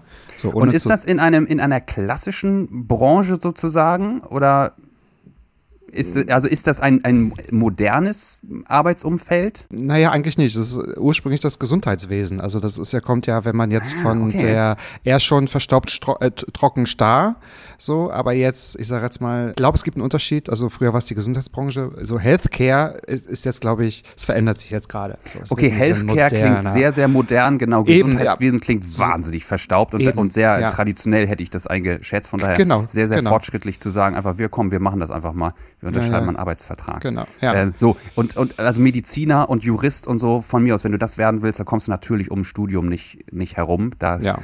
da auch zu Recht. Also das macht ja auch Sinn. Das, das macht ja auch Sinn. Da genau. kannst du dich nicht reinmogeln wie Anna Delvey in die High Society von New York City. Ja. Ja, das guck stimmt. Ich, ich gucke gerade Anna Delvey äh, hier, ja. äh, Inventing äh, Anna, deswegen musste ich das, genau. fiel mir das kurz mal ein. Ich habe es noch nicht geschaut, aber es wurde mir schon empfohlen. Ja, und ich sage jetzt mal, ganz einfaches Beispiel. Ich sitze auch hier und habe einen Podcast, ohne eine Moderatorenausbildung nee. zu haben oder Sprecher Was zu sein. Dir ein? Oder Schauspieler zu sein. Ja, eben. So, aber hm, das ist ja, bin froh, dass ich es darf. Darf, ne? oder einen Abschluss zu haben. Ja, ja, Einfach, einfach machen. Einfach mal machen. Das ist, das ist, das ist wahrscheinlich der Titel der Keynote. Einfach machen. Just do it, ja. Mhm. Mhm. Live it. So habe ich quasi bin auch. So, bin gar nicht dieser Motivational. Ich, kann, ich mag oh das Gott. nicht so, diese spiritual, diese spirituellen. Bist du, bist du kein Affirmations Hoffnungsredner? Boah, nee, ja. ja Aber ja, wenn ich müsste, dann so. Ja, das hatte ich, ich hatte gestern das Thema in einem Talk, da ging es ums Scheitern, dass es auch hieß, ja, irgendwie, mh, hm, und ähm, Scheitern und sie es als, als Chance und No heißt eigentlich New Opportunity und so. Und ich wieder, ah, das ist auch oh. was. Ah, schwierig. Ah, ja. Das hilft einem ja nicht direkt, wenn man weiß, wie man fuck, jetzt läuft es gerade nicht, ne? Ja, ja aber auch okay. nochmal ganz großes okay. Thema. Äh, also ich finde das, das muss ich kurz abschließend sagen, weil ich das auch nämlich gar nicht despektierlich meine, wenn so Menschen Hoffnung und, und im, im, in einem Glauben oder in einem Universum oder so finden, ist das völlig okay, weil das gibt Halt und das ist, das ist in Ordnung. Ähm, nur ich tue das nicht. So. Ich glaube in der Regel an das, was ich sehe, auch wenn das so sehr unromantisch klingt. Oh, aber wirklich. Eieieiei. Können mhm. wir mal schnell zur fünften Frage. Was hast du mal getan, was du noch nie der Öffentlichkeit erzählt hast? Bis jetzt. Bis jetzt, genau. Mm, und das ist genau so eine, so eine Frage, äh, wo ich mich, wo ich die Story im Kopf hatte und gar nicht so genau wusste, ob ich das überhaupt, ob ich das erzählen möchte, weil ich es nämlich bisher nicht erzählt habe. Und das hat ja in der Regel Gründe, mhm. dass man etwas nicht erzählt. Ich, ich habe zum Beispiel schon mal erzählt, dass ich mit 15 in einem Bayern-Festzelt auf der Kieler Woche hier, riesen, riesen Segel-Event, äh, habe ich mal blank gezogen. Da musste ich mal auf der Bühne meinen nackten Hintern zeigen. Das habe ich schon mal öffentlich erzählt. Mhm, aber ich wollte jetzt auf was anderes hinaus. Ähm, und jetzt, jetzt stocke ich gerade. Weil ich, also, weil ich habe ich hab, ich hab was gemacht vor, vor zwei Jahren, was ich einfach nur für mich und die betreffenden Personen gemacht habe. Und ich fand das genau richtig und ich fand das genau gut so. Ich habe nicht mal in meinem Umfeld darüber gesprochen. Also öffentlich ist ja nochmal was anderes, aber äh, ich fand das intim und schön und es war genau richtig und genau gut so. Aber es ist jetzt auch zwei Jahre her und ich habe sozusagen mein mein Ergebnis dieser, dieses, dieses, nennen wir es Projekt, was ich da hatte, habe ich und habe ich für mich abgespeichert und, und nur für mich und kann sagen, ja, das war ganz schön, dass ich das gemacht habe. Wow, was wird er jetzt wohl erzählen? Ähm, und zwar ist mir in der, in der Anfangs-Corona-Zeit, als alles so ruhig war und ich auch nichts zu tun hatte eine Weile, weil alle Produktionsfirmen, für die ich auch so tätig bin, so ein bisschen die alle Viere von sich gestreckt haben und nicht wussten, was passiert hier äh, jetzt eigentlich genau. Da saß ich auch eine Weile zu Hause und dann ist es so ruhig geworden und dann hat man so Zeit zu reflektieren und dann habe ich halt ähm, geschaut, dass ich zu dem Zeitpunkt zehn Jahre selbstständig war. Als Reisejournalist, als, als Fernsehreporter, als, als Buchautor. Und das alles hat sich ähm, natürlich nur ergeben, weil Menschen an mich geglaubt haben weil es Menschen gegeben hat, die mir Türen geöffnet haben, die wohlwollend waren, die gesagt haben, du, du bist gut, ich, ich möchte mit dir arbeiten oder ich möchte dir das hier ermöglichen. Ähm, und dann habe ich mich hingesetzt und habe handschriftlich, und das habe ich wirklich Jahrzehnte nicht gemacht, habe ich Briefe an diese Menschen geschrieben. Das sind so, ich, sechs waren es, glaube ich. Habe ich sechs Briefe geschrieben mh, mm, und mich bedankt und auch erzählt, warum ich mich bedankt habe. Denn da waren auch Menschen dabei, die gar nicht wissen, dass sie Schlüsselpositionen waren in meinem beruflichen Weg. Das haben die nie, das wussten die nicht. Und dann habe ich aber mal geschrieben, pass mal auf, das, du ahnst es gar nicht, aber durch, durch das, was du da gemacht hast, ist später dieses und jenes ähm, passiert. Und dafür möchte ich Danke sagen. Das, das äh, war ganz, ganz toll. Und dann haben sich auch, äh, fast alle haben sich zurückgemeldet, so äh, über, über einen langen Zeitraum. Erst, erst kam irgendwie gar nichts, dann hat die erste hat eine, eine Postkarte geschrieben, der zweite hat dann irgendwann versucht anzurufen, mich nicht erreicht, aber dann haben wir uns irgendwann gefunden. Der dritte schrieb eine E-Mail und meinte, wie krass, ich, ich hatte keine Ahnung, lass uns mhm. bitte mal ein Bier trinken gehen. Mhm. Ähm, und nur eine einzige Person hat sich bis heute gar nicht gemeldet. Und das ist ausgerechnet die Person, bei der ich riesen Struggle hatte, überhaupt die Postadresse rauszufinden. weil es besteht ja. kein Kontakt mehr und ich, ich, wusste nur Berlin, aber Berlin ist echt ein Stück zu groß, um da mal eben so ähm, Post hinzuschicken. Ähm, die hat sich bis heute nicht gemeldet und auch das ist völlig okay, weil ich davon ausgehe, dass sie ähm, den Brief trotzdem bekommen hat und hoffentlich für sich irgendwie annehmen konnte. Mhm. Das Lob, der Dank, ähm, wie auch immer. Und das hat mich in dieser super weirden Zeit damals ähm, überkommen, dass ich das machen möchte, weil ich total dankbar war in dieser Ruhe, die dann stattfand, äh, dass ich das schon zehn Jahre machen darf, was ich, was ich machen darf. Und dass das natürlich niemals alleine geht. So was kannst du gar nicht als, als hier ähm, Lonesome Player irgendwie durchziehen. Du brauchst immer Menschen, die genau. an dich glauben. Ja, ja, das ist eigentlich eine ganz schöne Geschichte. Also auch gerade so der Aufwand und ich, ähm, also ich kann es nur noch mal sagen, so Höflichkeit oder Dankbarkeit und so, das ist auch alles kostenlos. Ne? Also du hast ja jetzt kein Projekt fürs Image gemacht oder das irgendwie vermarktet, sondern du hast einfach mal Danke gesagt und auch nochmal so ausgedrückt, so wie man es ursprünglich kennt, mit einem ähm, Briefpapier oder einem Zettel und einem Stift, das tatsächlich mal die eigenen Worte ähm, ja, in, in Worte zu fassen, äh, sprichwörtlich. Ja. Und ich habe mal gehört, und ich glaube, ich kann es bestätigen, ich weiß nicht, was du sagst, wenn du etwas aufschreibst, kannst du etwas noch ganz anderes formulieren. Also wenn du äh, richtig nochmal siehst, wie aus deinen Bewegungen sich so die Wörter ergeben, ist wahrscheinlich nochmal ja. anders, als mal schnell in einen Anruf verpackt oder auch nochmal in eine E-Mail getippt oder so, ne? Es, ist, es macht einen Unterschied, genau, das habe ich auch gespürt und das war wirklich, das war, äh, also wirklich dieses handschriftliche, das war ungewohnt. Also das, das mach, ja. da habe ich festgestellt, das mache ich, das mache ich nicht mehr in mhm. dieser Welt. Mhm. Seltsam. Ja, Fühlt sich aber gut an. Ja, das, das kenne ich auch. Ich habe das mal vor Jahren was ähnliches gemacht, aber auch, äh, auch so wie du, ohne Erwartung zu haben, ein Feedback zu bekommen. Ich habe mich mal, weil ich Veränderungsmodus gemerkt habe bei mir und habe mich mal bei einer Handvoll Menschen entschuldigt, ohne dass ich irgendwas Schlimmes gemacht habe. Aber ah. ich hatte irgendwie das Gefühl, ich habe es nicht handschriftlich mit, mit einem Brief gemacht, sondern einfach äh, so die Leute kontaktiert, so wie sie äh, griffen konnte, greifen konnte und habe mich ähm, entschuldigt und so. Ich habe es ja, eigentlich nur für mich getan und wollte nicht hören von wegen, oh, es ist doch gar nicht so schlimm, sondern ich habe auch einige Antworten gar nicht gesehen und es kam auch nicht auf eine Antwort, weil Personen vielleicht doch irgendwie ein bisschen knauserig mhm. waren oder äh, eingeschnappt waren. Ähm, ich fand es aber okay. Ich fand es für mich okay. War vielleicht auch so, so eine Sache, um abzuschließen. Ne? Ja, finde ich irgendwie, finde ich irgendwie toll. Krass.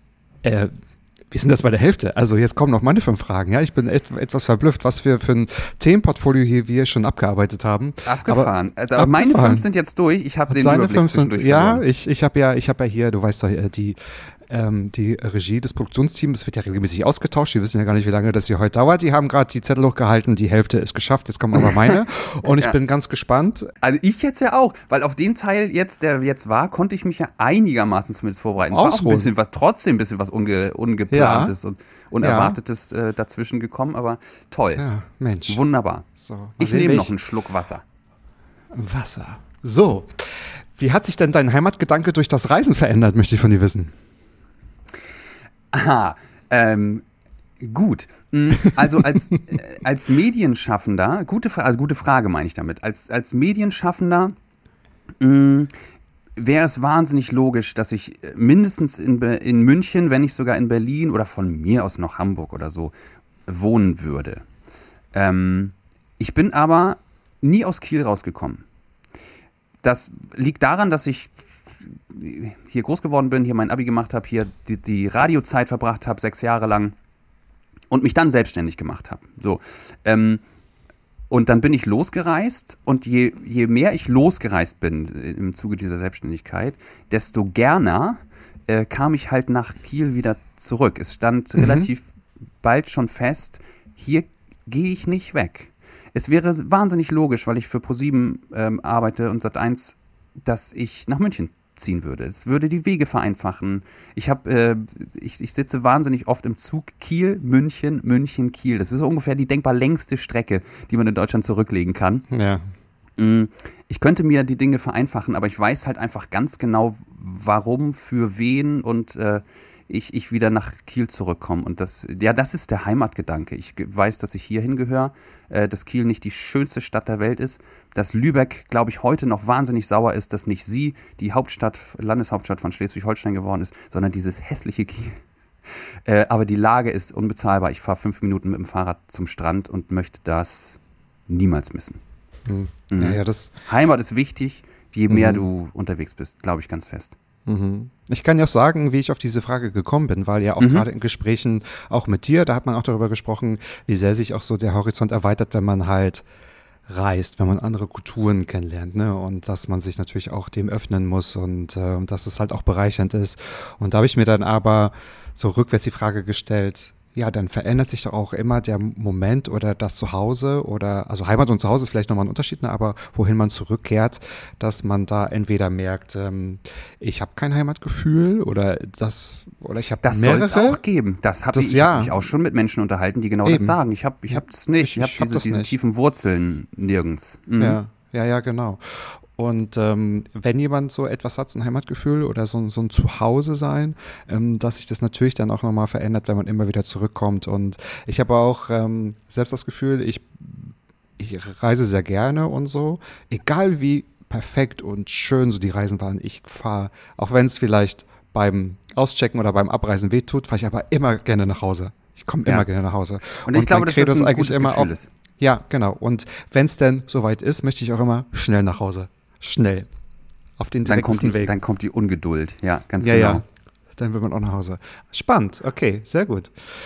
Ähm, Kiel, ja, äh, zu Recht, also das finde ich jetzt gar nicht so, so schlimm. Ich habe Kiel nicht so hässlich in Erinnerung. Das ist gut. Ich habe mich eben geschämt für Kiel, äh, falls das irgendjemand aus Kiel hört, dass ich etwas zu harsh gesagt habe, dass es hässlich ist. Es ist halt einfach so wie, wie Köln, eine äh, sehr zerbombte Stadt von ganz damals, schnell wieder aufgebaut, also der Klassiker. Und ähm, Lübeck hat es eben zum Glück, zum Glück, zum Glück nicht so doll erwischt und deswegen ist die Stadt noch immer so wunderschön, wie sie äh, weit davor in den Jahrhunderten eben entstanden mhm. ist. Und, und ja. das, ist der, das ist der große Unterschied.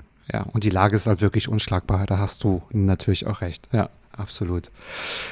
Nun, ähm, ich habe mich mit meiner zweiten Frage ein bisschen schwer getan, weil ich wollte jetzt nicht unbedingt, wie soll ich das ausdrücken, über die Klimakrise sprechen möchte. Ich wollte auch nicht unbedingt über Diversität sprechen und so. Ich dachte mir, okay, wie kann man aber trotzdem über das Thema Reisen sprechen und aber dennoch vielleicht so die wichtigsten Themen trotzdem halt mit einbeziehen. Und ja. ähm, äh, klar, ähm, wir müssen irgendwie alle was tun. Und da stellt sich jetzt auch die Frage, äh, brauchen wir das große Ganze? Muss jeder etwas Eigenes tun, um vielleicht jetzt auch auf die ganzen Begebenheiten sowie äh, Klimaschutz und Klimawandel auch einzugehen? Ich wollte einfach von dir wissen, was sollten wir denn eigentlich tun, damit, also vielleicht als Privatperson, ich nehme jetzt mal so jobmäßig was aus, wo man reisen muss. Äh, was können wir tun, damit Reisen nicht das neue Rauchen und das neue Fleisch wird? Ich finde nicht, dass man das berufliche Reisen rausnehmen muss oder sollte bei dieser Frage, weil das natürlich was ist, was ich mir auch regelmäßig stelle ähm, oder gar nicht stelle, sondern das ist ja, es ist ja klar, dass das viele rumfliegen, meine ich damit, ähm, nicht hammergut ist, so aus, aus rein ökologischen ähm, Gründen. Trotzdem hat jeder private Mensch, weil du ähm, das, das meintest, hat, hat seine eigene Lebensrealität. Mhm und eigene Ansprüche an das, wie das Leben funktionieren kann, auf finanzieller Basis, auf gesundheitlicher Basis, auch auf moralischer Basis. Äh, und ich glaube, dass wir alle da niemals auslernen können. Also jeder macht sein kleines bisschen. Das fing dann vor ein paar Jahren irgendwann mal an, dass äh, wir gelernt haben, dass wir Plastiktüten einfach nicht mehr so cool finden sollten, wie wir das früher Ja. mal einfach nicht hinterfragt haben, sondern einfach benutzt haben. So, Ja, es, ja. es kommen also Bewusstseinsveränderungen äh, zu uns. Bei mir persönlich war das ähm, als äh, und da kommt das Reisen mit rein äh, und Kaffee als Kaffeetrinker hatten wir auch schon das Thema.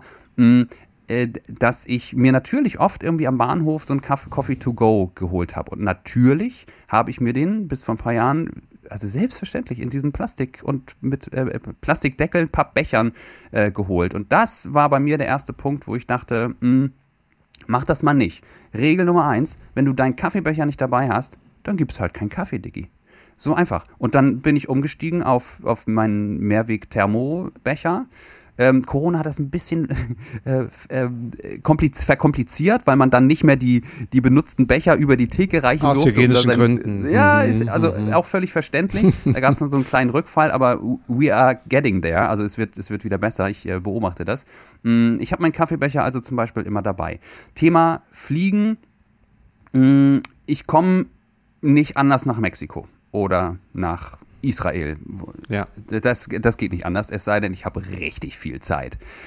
Ähm, also genau, da ist aus beruflichen Gründen das Fliegen notwendig. Ähm, innerhalb Deutschlands habe ich mir aber auch, und da ist ähm, Corona auch dran schuld, weil eine Zeit lang ja einfach nichts flog ähm, und ich die Strecke Hamburg-München ähm, oft per Flugzeug zurückgelegt habe, ähm, war ich dann eine Zeit lang auf den Zug angewiesen und habe mich, so blöd das klingt, einfach dran gewöhnt, diese acht Stunden von Kiel äh, nach München zu fahren. Es ist eine Gewöhnungssache. Nimm Ja. dir was zu arbeiten mit. Das ist mein, es ist ein Bürotag. Wenn ich im, im Zug sitze, dann ist das für mich ein Bürotag, den ich genau als solchen nutze.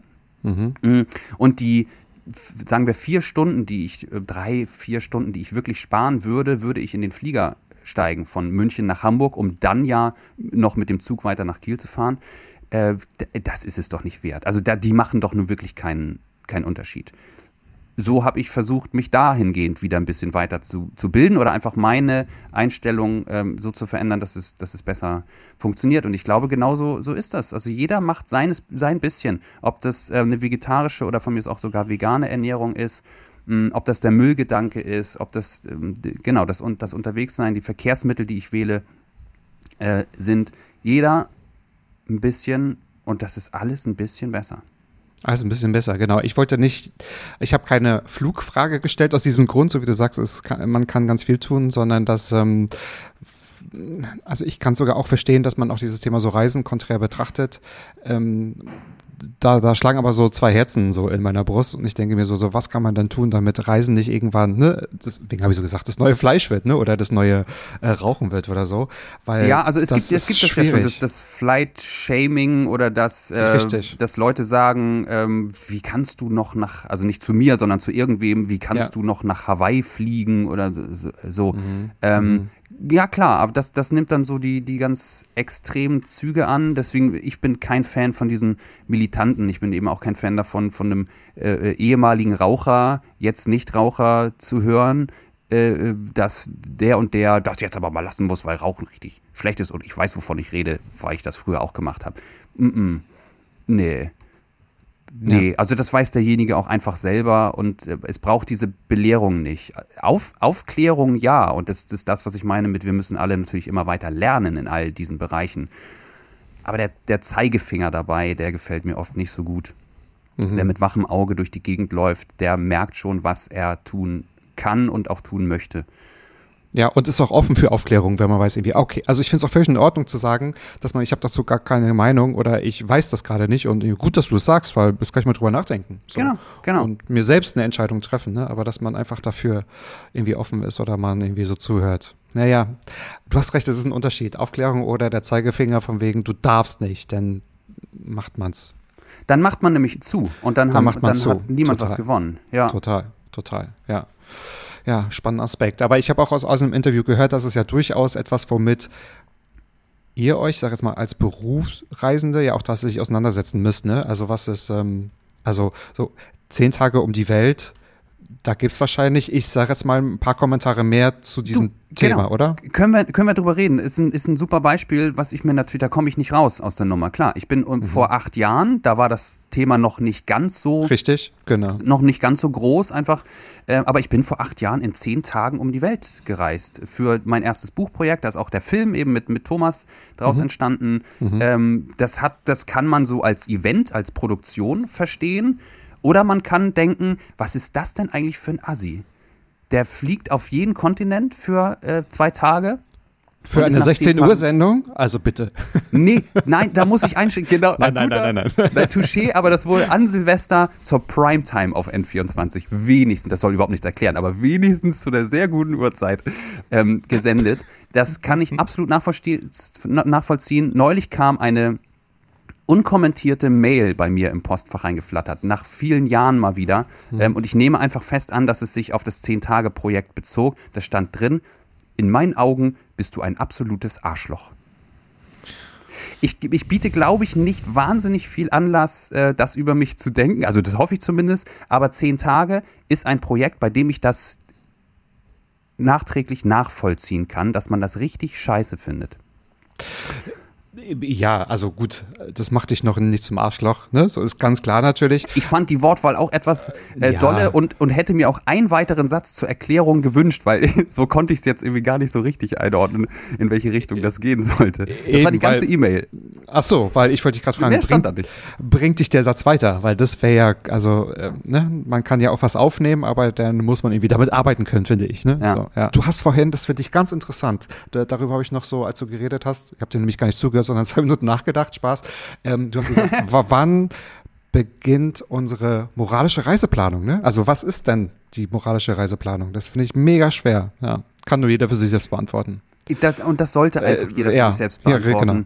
Ähm, Genau. so- Sobald du anfängst, nicht mehr erzählen zu wollen in deinem Umfeld oder wem auch immer, äh, wie du deine, was du auf deiner nächsten Reise Mhm. machst, weil du denkst, derjenige könnte das nicht gut finden, Mhm. da wird's schwierig. Wird schwierig, wird schwierig, genau. Ja, absolut. So, wir haben vorhin schon darüber gesprochen, was du alles magst, was du alles kannst und ähm, also vor der Kamera, hinter der Kamera, auf Briefpapier oder tatsächlich in einen Laptop geklackert, wenn es um, um dein Buch geht. Du kannst natürlich oder hast sehr, sehr, sehr coole Sachen gemacht und halt auch die ursprünglichen Berufswünsche, die ähm, deuten ja darauf hin, dass du ähm, vielleicht auch mehrere Pläne hattest und auch vieles kannst. Ich würde gerne von dir wissen, das ist so eine äh, vielleicht komplizierte Frage, aber ab wann konntest du so für dich behaupten und konntest du für dich sagen, ich habe Talent und ab wann haben vielleicht auch andere gesagt, das ist so dein Talent? Kollidiert das vielleicht sogar?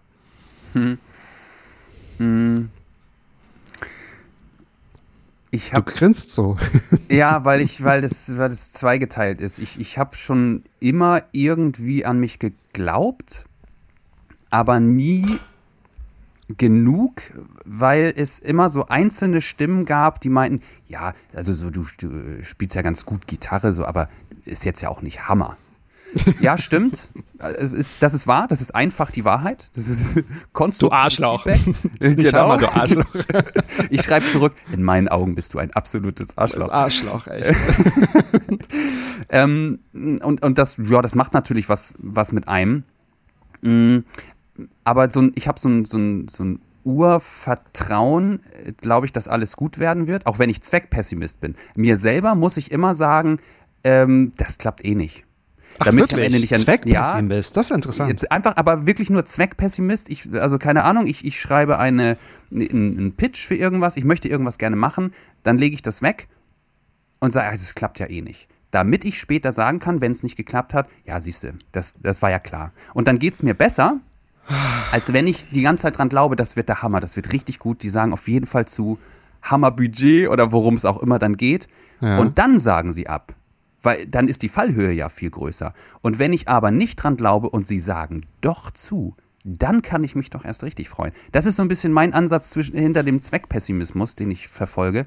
Ähm, ich bin aber abgeschwiffen. Äh, eigentlich wollte ich sagen, dass ich grundsätzlich so im Leben, im ganz großen Ganzen an das, an das Gute glaube und an das Probieren glaube. Das Thema hatten wir schon. An das einfach mal losziehen und machen und rausfinden, was geht. Es war nie es wäre nie ein Problem gewesen, hätte dieses, diese Selbstständigkeit, dieses, ich gehe aus meinem sicheren Radiokokon raus in die Freiberuflichkeit und kann da gnadenlos scheitern. Ähm, dass wir, dieses Scheitern wäre völlig okay gewesen, weil ich äh, mir eine Sicherheit angeeignet habe, so, so rein, rein im Kopf, mh, dass ich schon irgendwas finden werde. Also ich möchte das jetzt ausprobieren. Ich möchte jetzt gucken, ob ich Reisejournalist sein kann, ob ich, ob ich schreiben kann, ob ich ähm, Fernsehen machen kann. Ich probiere das jetzt aus und wenn das nicht klappt, dann weiß ich das. Dann muss ich mir in 10 Jahren oder in 20 Jahren nicht fragen, wie es gewesen wäre, hätte ich das doch mal ausprobiert. Also ich finde Scheitern eine absolut super Option oder ein kalkulierbares Risiko zugunsten des Versuchs. Und, und das ähm, gepaart mit so, so einem, ja, vielleicht kann ich das sogar auch ein bisschen, was ich da jetzt möchte. Musik, Schreiben, ähm, äh, vor der Fernsehkamera stehen. Ähm, dann, dann, geht, dann geht man so einen Weg oder dann, dann ist man motiviert genug. Ich war dann motiviert genug, das einfach mal auszuprobieren. Ja, und natürlich hast du, hast du recht, wenn du, mh, wenn du sagst, da sind aber dann, dann ja auch Leute dazwischen, die einen irgendwie dann mal, die einen äh, gut feedbacken und sagen, ich finde ich finde du, du, keine Ahnung, wirkst toll, wirkst sympathisch äh, vor der Kamera. Äh, wir würden gerne mehr mit dir machen. So war das bei Galileo zum Beispiel. Als ich da rein bin, gab es mhm. anfangs einen Beitrag, äh, den man mal so gedreht hat. Da war ich Reiseexperte im Prinzip. Die wollten ein bisschen was wissen über diese Urlaubsportale, diese Buchungsportale ab in den Urlaub.de, weg.de und wie sie alle heißen. Da war ich Interviewgast im Prinzip. Und danach wurde mir gesagt, ähm, dass ich, dass das irgendwie gut war, der Beitrag hat funktioniert. Hättest du Lust, mehr zu machen? War nie der Plan. Ich war zu dem Zeitpunkt schreibender Journal Reisejournalist, aber äh, ja, lass uns das mal machen. So, eine, eine Woche später sind wir dann nach Kroatien äh, ge gefahren, nicht geflogen, das will ich dann jetzt einfach in diesem Zusammenhang auch mal sagen. äh, äh, und haben da einen Beitrag, einen Urlaubsbeitrag in Kroatien gedreht. Und so ging das mit Galileo los, weil dort CVDs, also äh, Chefs und Chefinnen vom Dienst, ChefredakteurInnen gesagt haben, das irgendwie funktioniert der Typ. Das ähm, ja. ist alles ganz nett. Und, und das ist jetzt seit fünf Jahren so. Und klar, das, ähm, da sind Leute, die dann irgendwann mal gutes Feedback gegeben haben. Ja, ja, super. Was dann so es ist ganz interessant, dass eine Talentfrage ohne das Wort Talent auch ausgesprochen wird. Und ich finde das ganz bemerkenswert, weil das fällt wirklich ganz vielen schwer, irgendwie zu sagen, weil du hast auch gesagt, ja, dann sagen irgendwie vielleicht eine, irgendwie, das kann ich ganz gut und so. Du hast eine Begeisterung dafür.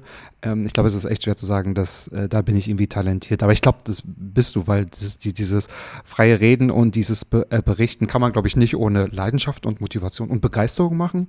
Und ich glaube, das ähm, fällt dir einfach total leicht, das auch zu transportieren, weil das kommt ja auch entsprechend an, weil du kannst ja auch ins, ins, ins Leere sprechen und sagen, irgendwie, mh, hm, das ist, ähm, kommt, passiert halt nichts, mhm. da wird nichts transportiert, aber so ist es ja nicht. Und ich finde es immer gerade spannend, weil mit anderen Interviewgästen habe ich natürlich auch darüber gesprochen, die halt, das kann ich auch nachvollziehen, ne, sagen irgendwie, ich hatte nie einen Plan B. Ich habe immer nur, ne, ich möchte mich mit nichts anderes beschäftigen. Ich war so fokussiert, ich habe immer ja. an mich geglaubt, ich war nie Zweckspessimist, sondern habe immer eher gedacht, irgendwie, ähm, I can do it, ich werde es, es gibt keinen Plan B und bin damit super gefahren und wurde dadurch auch nicht abgelenkt und ähm, was hätte, hätte, hätte ne, passieren können, sondern ich war ja. so fokussiert. Ähm, genau, die andere Variante, vielleicht ähm, von Plan B, also Plan A hat sich irgendwie, wenn das Leben auch mal dazwischen kommt, oftmals wird eine Entscheidung ja einem auch abgenommen, wenn man irgendwie nicht angenommen wird oder Stimmt. wenn man irgendwie umziehen muss oder so. Genau. Ne? Wenn es man ist nicht alles äh, aktiv. Ja. Es ist, na genau, ähm, von wegen, ich konnte mich mal, ich glaube, das hast du auch mal gesagt, irgendwie als Mediengestalter 20 Mal beworben und noch nicht mal überall eine Absage bekommen, sondern gar keine hey, Antwort. Beispiel. Also da hat mich. Genau, ich, ähm, ich wollte ja mal den klassischen genau. Weg. Ich wollte mal so eine Berufsausbildung ja, machen, aber ja. mich wollte keiner. 22 Absagen habe ich kassiert. Es wurde dir abgenommen, genau. Also das hast du ja nicht aktiv beeinflusst. Mhm. So, denn aber wenn aus Option B, vielleicht ist es auch Plan oder Option nicht das richtige Wort, aber wenn aus der einen Sache dann noch eine andere entsteht und äh, man dann irgendwie trotzdem zufrieden ist, du bist ja nicht unzufrieden rastlos und hechelst einem Ziel hinterher, dass du was anderes möchtest, dann ist es ja irgendwie total in Ordnung. Von daher finde ich es irgendwie ja. ganz, ganz spannend, dann auch nochmal so deine Variante ähm, zu hören. Das ist jetzt tatsächlich eine ganz gute Überleitung zu der nächsten Frage, meine vierte, by the way, weil ich würde gerne von dir wissen, also du hast auch am Anfang gesagt, natürlich hat dich das auch interessiert, so ein bisschen im Vordergrund zu stehen? Beziehungsweise hast du, glaube ich, keine Scheu und kein Lampenfieber, wenn es darum geht, einfach auch vor der Kamera nicht Quatsch zu machen, aber deine Sachen zu erzählen und auch einfach ohne, ähm, ich weiß nicht, ob du, also mir geht's eh nicht, ich äh, kann ganz viele Sachen nicht, aber das fällt mir zum Beispiel auch nicht irgendwie so schwer. Man könnte mich nicht ärgern, wenn man jetzt sagen würde, du da vorne ist eine Kamera, kannst du was sagen oder kannst mhm. du die Leute unterhalten oder könntest du was darüber sagen? Es hören aber ein paar mehr zu, deswegen gibt es auch ein Mikrofon und so. Sagen mir, ja, das ist ähm, egal. Ich glaube, so schätze ich dich auch ein und äh, man weiß ja auch, dass du so bist. Gibt es eine Differenz im Denken, wenn man oder wenn du Projekte machst, wenn du Reportagen machst, vielleicht Buch vielleicht ein bisschen ausgeklammert ähm, oder vielleicht auch nicht, mache ich das für mich oder mache ich es auch für die anderen? Äh, ich weise immer streng zurück, wenn mir jemand unterstellt, ich sei eine Rampensau. Das ist dann zwar nie böse gemeint, wenn das jemand sagt, aber eine Rampensau ist für mich einer, der sich immer in den Vordergrund drängelt. So Hast du meine Frage so verstanden? Nee, gar nicht. Ich hole einfach nur ein bisschen weiter aus. Ja, nee, okay. Ne. Ich, ich, äh, äh ich äh, ich frage. Also ne, ja, ja, jemand, jemand, der, der sich auf jede Bühne stellt, der irgendwie und, und, und genau, jede Kamera sucht auch und hingeht und, und so. Ähm, so bin ich, glaube ich, nicht. Ähm, mhm. Wenngleich es vermessen wäre zu sagen, ähm, dass man sich nicht vor eine Kamera stellt, um dabei irgendwie gut, also eloquent oder intelligent oder auch einfach nur sympathisch oder wie auch immer zu wirken. Natürlich möchte man irgendwie ähm, das vernünftig und gut machen, dass andere im besten Fall sogar sagen, das hat er aber gut gemacht. Ähm, bei Galileo haben wir aber den, den Vorteil, um das konkrete Beispiel mal zu nehmen, Mhm. dass immer der Inhalt im Vordergrund steht. Also jemand, jemand der da irgendwie äh, rumhampelt und, und sich selber als äh, zentralen Punkt des Ganzen sieht, äh, können wir gar nicht gebrauchen, weil wir ähm, ein Thema transportieren wollen. Und wenn das ein Reporterstück ist, also nicht, jedes, nicht jeder Beitrag bei Galileo funktioniert ja mit einem Reporter vor der Kamera, mhm. ähm, aber wenn das ein Reporterstück ist, bei dem der, der Reporter auch irgendwie was erleben soll, entdecken soll, testen soll oder, oder sich auch einfach mit jemandem unterhalten soll, ähm, dann geht es nicht um den Reporter. Ähm, er ist einfach nur der Zuschauer, wenn du so willst, der verlängerte Zuschauer, der all die Fragen stellen soll, der sich, die sich auch ein normaler Zuschauer stellen würde. Mhm. Und da hat man, je nach, je nach Format, je nachdem, was man da gerade dreht, hat man natürlich ein bisschen Spielraum, auch mal witzig zu sein oder, oder einen witzigen Spruch ähm, äh, loszulassen, eine, eine ähm, spontane Reaktion von sich zu geben. Davon lebt es dann ja auch, wenn es ein Reporterstück ist. Ähm, aber ich glaube, es ist anders, wenn du, wenn man dann so, Jochen Schropp war mal bei dir, ne? Ja, Jochen Schropp war mal bei dir zu Gast. Wenn man Promi Big Brother oder, also wenn man irgendwie sowas moderiert, wo man ähm, auch sich selber dann in diesen, in diesen Studio oder in diesen Moderationssequenzen äh, präsentiert. Weißt du, was ich meine? Es ist dann so ein ja, bisschen. schon. Wo es eher um, um die Person auch geht. Vielleicht ist Promi Big Brother auch gar kein gutes Beispiel, mhm. aber ich habe gerade leider kein besseres. Also, ich wo man sich eher aber, um sich selbst dreht. Ja, ja, genau, ja. Aber auch wenn du jetzt nichts irgendwie in die Kamera präsentierst und etwas kommentierst, aber auch wenn du eine Sache aufarbeitest, ne, also wenn du zum Beispiel auch so Sachen für eine Reportage erstmal selbst erfährst, gibt es irgendwie so einen Moment, wo man vielleicht auch beides bedenken muss, von wegen, ähm, also das mache ich es, um es jetzt also selbst zu erfahren, um die Sache zu erfahren, oder denke ich auch gleichzeitig mit, ich ähm, muss vielleicht meine Arbeitsweise anpassen, um zu denken, das mache ich jetzt fürs Publikum? Ausschließlich? Nee, eigentlich nicht. Ich glaube, das Schlüsselwort ist da Neugier, oder? Ist es das ein bisschen, worauf du hinaus willst? Also die persönliche Neugier ist grundsätzlich Schon, ja. vorhanden. Das ist der Antrieb, ja, genau. Ja, genau, ja, genau, genau. genau. Also, ähm, dass ich nämlich wirklich die Fragen habe, die bestenfalls auch ähm, der Zuschauer oder die, die Zuschauerin vorm Fernseher ähm, hat und dass ich diese Fragen nicht per ja. äh, Skript ablesen muss, sondern dass ich die habe. Wir haben jetzt äh, diese Woche gerade auf einer schwimmenden Kuhfarm in Rotterdam gedreht. Eine schwimmende Kuhfarm.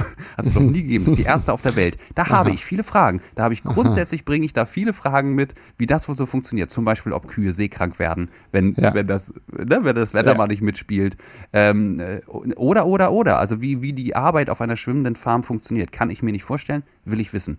Ähm, und deswegen gibt es da keinen wie soll ich sagen, keinen berechnenden Unterschied. Ich muss jetzt so sein oder jetzt muss ich irgendwie eher äh, so sein. Das funktioniert ganz, ganz gut im, im Flow und miteinander. Mhm. Genau, also du kannst beides mitbedenken. Das ist irgendwie auch ganz spannend. Ich habe nur gedacht, vielleicht gibt es da irgendwie eine, ich will nicht sagen so ein innerer Konflikt, aber vielleicht so, so einen kurzen Moment, wo man denkt, irgendwie, ah nee, Moment, wir dürfen jetzt das und das nicht aus dem Auge verlieren oder so. Aber so wie du sagst, natürlich, du hast selbst die Fragen fürs Publikum im Kopf, weil man ganz viel selbst wissen muss, dann geht das ja einher. Das ist natürlich super, ne? Um Mhm. zu sagen, das kann man dann gut darstellen, präsentieren und auch äh, zeigen. Hm.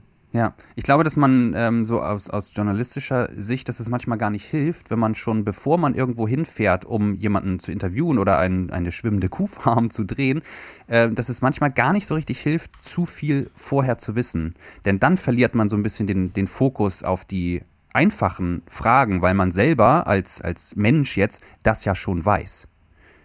Ich weiß das ja ist schon, ein wichtiger dass, Punkt. Das, Ja. ist, das ist eine coole Erkenntnis, ja. da- dass Kühe eben nicht seekrank werden. Nee, das wusste ich jetzt nicht vorher. Aber das ist so ein klassisches Beispiel, wenn ich schon vorher weiß, ach so, Kühe können ja eh nicht seekrank werden, dann stelle ich diese Frage vielleicht nicht, weil ich diese Neugier dahingehend nicht mehr Mhm. habe. Die aber für viele offen bleibt, ne? Vielleicht. Richtig, genau, die dann nicht beantwortet Ja. werden würde, was den Beitrag vielleicht, das ist jetzt ein einfaches Beispiel, aber vielleicht schwächer Mhm. machen würde, genau, weil Zuschauerfragen, einfache Zuschauerfragen in dem Fall dann nicht beantwortet werden, sondern nur so, so, so pseudo-gonzo-journalistische Fragen, um möglichst intelligent gefragt zu haben. so. Verstehe, ja, genau. Das wollte ich wissen, genau. Das ist, glaube ich, die Antwort, die mich jetzt auch zufrieden zurücklässt. Um Gut. zufrieden, gut, um Zufriedenheit, glaube ich oder hoffe ich, soll es auch in meiner letzten Mats-Abfrage gehen, also die zehnte Frage insgesamt. Was ist denn, lieber Christoph, in deinem Leben bereits schon so gut, von dem du möchtest, dass noch ganz viel davon passiert? Die Frage kenne ich und habe ich natürlich erwartet, weil es immer oder oft jedenfalls die, die letzte Yes. Frage ist. Ja, ja. Ähm, entsprechend konnte ich mich nie vorbereiten, nicht, aber ich habe die mal zumindest durch meinen Kopf äh, äh, äh, fliegen lassen, diese Frage. Ähm, ich habe ein, ich bin ganz, ich bin sehr glücklich. Ich bin, glaube ich, ein sehr zufriedener, glücklicher Mensch, bei dem äh, privat alles in Buddha ist, bei dem beruflich viel äh, Schönes passiert. Mm, der auch ab und zu mal so ein paar Rückschläge, nee, Rückschläge ist auch zu viel gesagt, das maße ich mir gar nicht an. Es gibt ganz andere Leute, die irgendwie Rückschläge verkraften müssen, aber so, so wenn mal was nicht klappt, damit meine ich auch, auch beruflich was. Ähm, ich habe jetzt gerade eine ne kurze Phase hinter mir gehabt, wo ich mich äh, operieren lassen musste äh, und das erste Mal so gemerkt habe, wie es ist, und auch das über einen überschaubar langen Zeitraum, aber über vier Wochen bemerkt, wie das ist, wenn man nicht gesund ist, wenn man äh, auch nach, nachhaltigere Probleme bekommt. Im ganz kleinen Rahmen. Ich bin, ich bin jetzt wieder auf dem Weg zu, zu ganz gesund und so. Ähm, aber das arbeitet natürlich in einem und das äh, äh, hebt das, die, das, das Thema Gesundheit nochmal auf ein ganz neues Level in der eigenen Wahrnehmung. Ähm, so von daher äh, kann alles entweder so bleiben, ich hoffe, dass ich damit deine Frage beantworte, es darf alles so bleiben, oder wenn du sagst, was will ich mehr, dann auch alles. Ja, Dann können, kann sich alles verdoppeln ähm, und, und es wäre immer noch, es wäre immer noch toll. Ich habe wenig, toll. was ich, was ich ähm, andersrum jetzt mal ausgedrückt, ich habe wenig, was ich aus meinem Leben entfernen möchte, weil das so äh, im, im laufenden Prozess ganz gut funktioniert. Also wenn mir Menschen nicht gut tun, äh, dann habe ich mit diesen Menschen nichts zu tun. Dafür, da, da habe ich oft sozusagen den aktiven Einfluss, das zu, das herbeizuführen, weil ich ähm, mir ja mehr oder weniger aussuchen kann, mit wem ich arbeite oder mit wem ich mich umgebe oder Ja, das ist immer. eben auch ein großer Vorteil der, der Freiberuflichkeit, dass ich dahingehend frei bin. Ähm, ja, genau, und das klappt gut. Deswegen so Sachen oder auch Angewohnheiten, das fällt ja manchmal noch ein bisschen schwerer, als Menschen loszuwerden, Angewohnheiten loszuwerden. Da mache ich mich doch immer recht bald dran, wenn ich merke, dass mich das stört, ähm, daran zu arbeiten, etwas loszuwerden. Also ich, Mhm. genau. Und da gibt es wahrscheinlich noch ein bisschen was, aber das ist am Ende Das war ja gar nicht die Frage, Zu privat. Das war gar nicht, genau, das war Das gar war nicht die Frage. gar nicht ich rede die mich Frage. um Kopf und Kragen. Ah, also gut. eher ist es so, dass ich noch mehr Dinge loswerden wollen würde, als dass ich äh, noch Ja. mehr von mehr haben Ja. wollen würde. Das ist eine ganz tolle Antwort, weil natürlich wäre es ganz einfach gefragt, was, was wünschst du dir für die Zukunft, sondern ich will immer wissen, was ist denn jetzt schon gut, was ist jetzt in diesem Moment, bleib mal hier, gut und was sich vermehren darf, auch wenn man einiges vielleicht nicht vermehren kann. Aber Mhm. dass irgendwie alles die Antwort ist, ist natürlich, guck mal, was gibt es Besseres? Ne? Zu sagen, irgendwie alles ist jetzt so geil, dass es sich gerne verdoppeln würde, so wie du sagst, könnte. Ja, also wenn du das jetzt Äh, nochmal so zusammenfasst, kann ich mir das selber schon wieder gar nicht glauben, weil das klingt Nein, so, das ist auch gar nicht alles, kann ja gar nicht alles gut Es sein. ist nicht alles toll, aber wenn du dich jetzt gerade insgesamt so gut fühlst, dass irgendwie alles in Ordnung zu sein scheint, dann ist es doch auch mal, dann kann man auch mal so eine amerikanische Antwort geben. Everything is fucking great. You fucking asshole. And you look awesome. Everything's look gonna be awesome. fine. Yes. Und für mich bist du ein. Nein. Nein. Nein. so.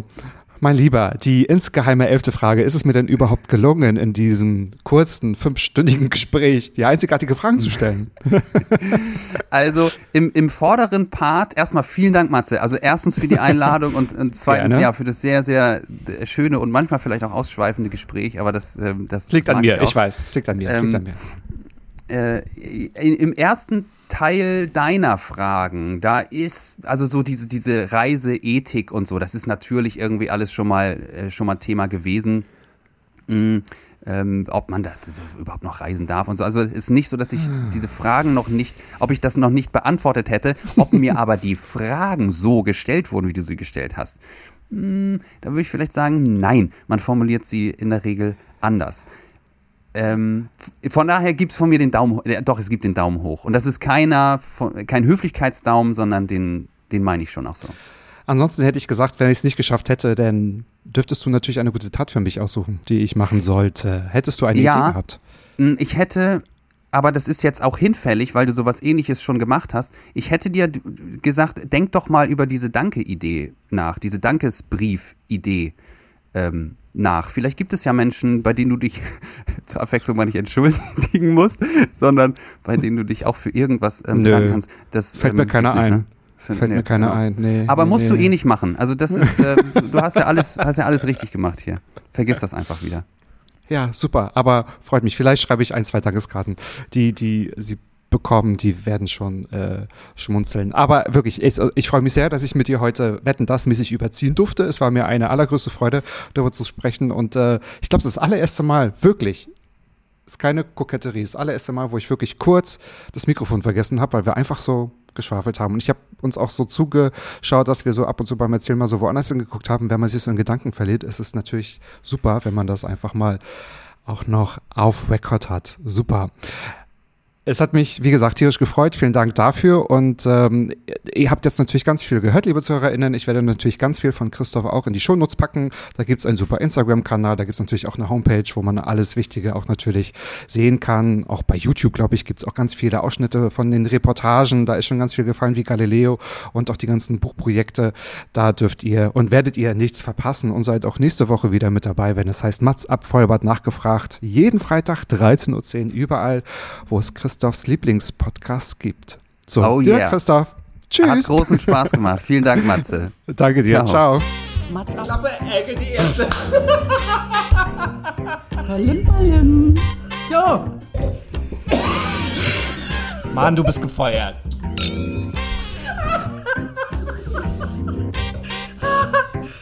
Ich war noch in der Probezeit.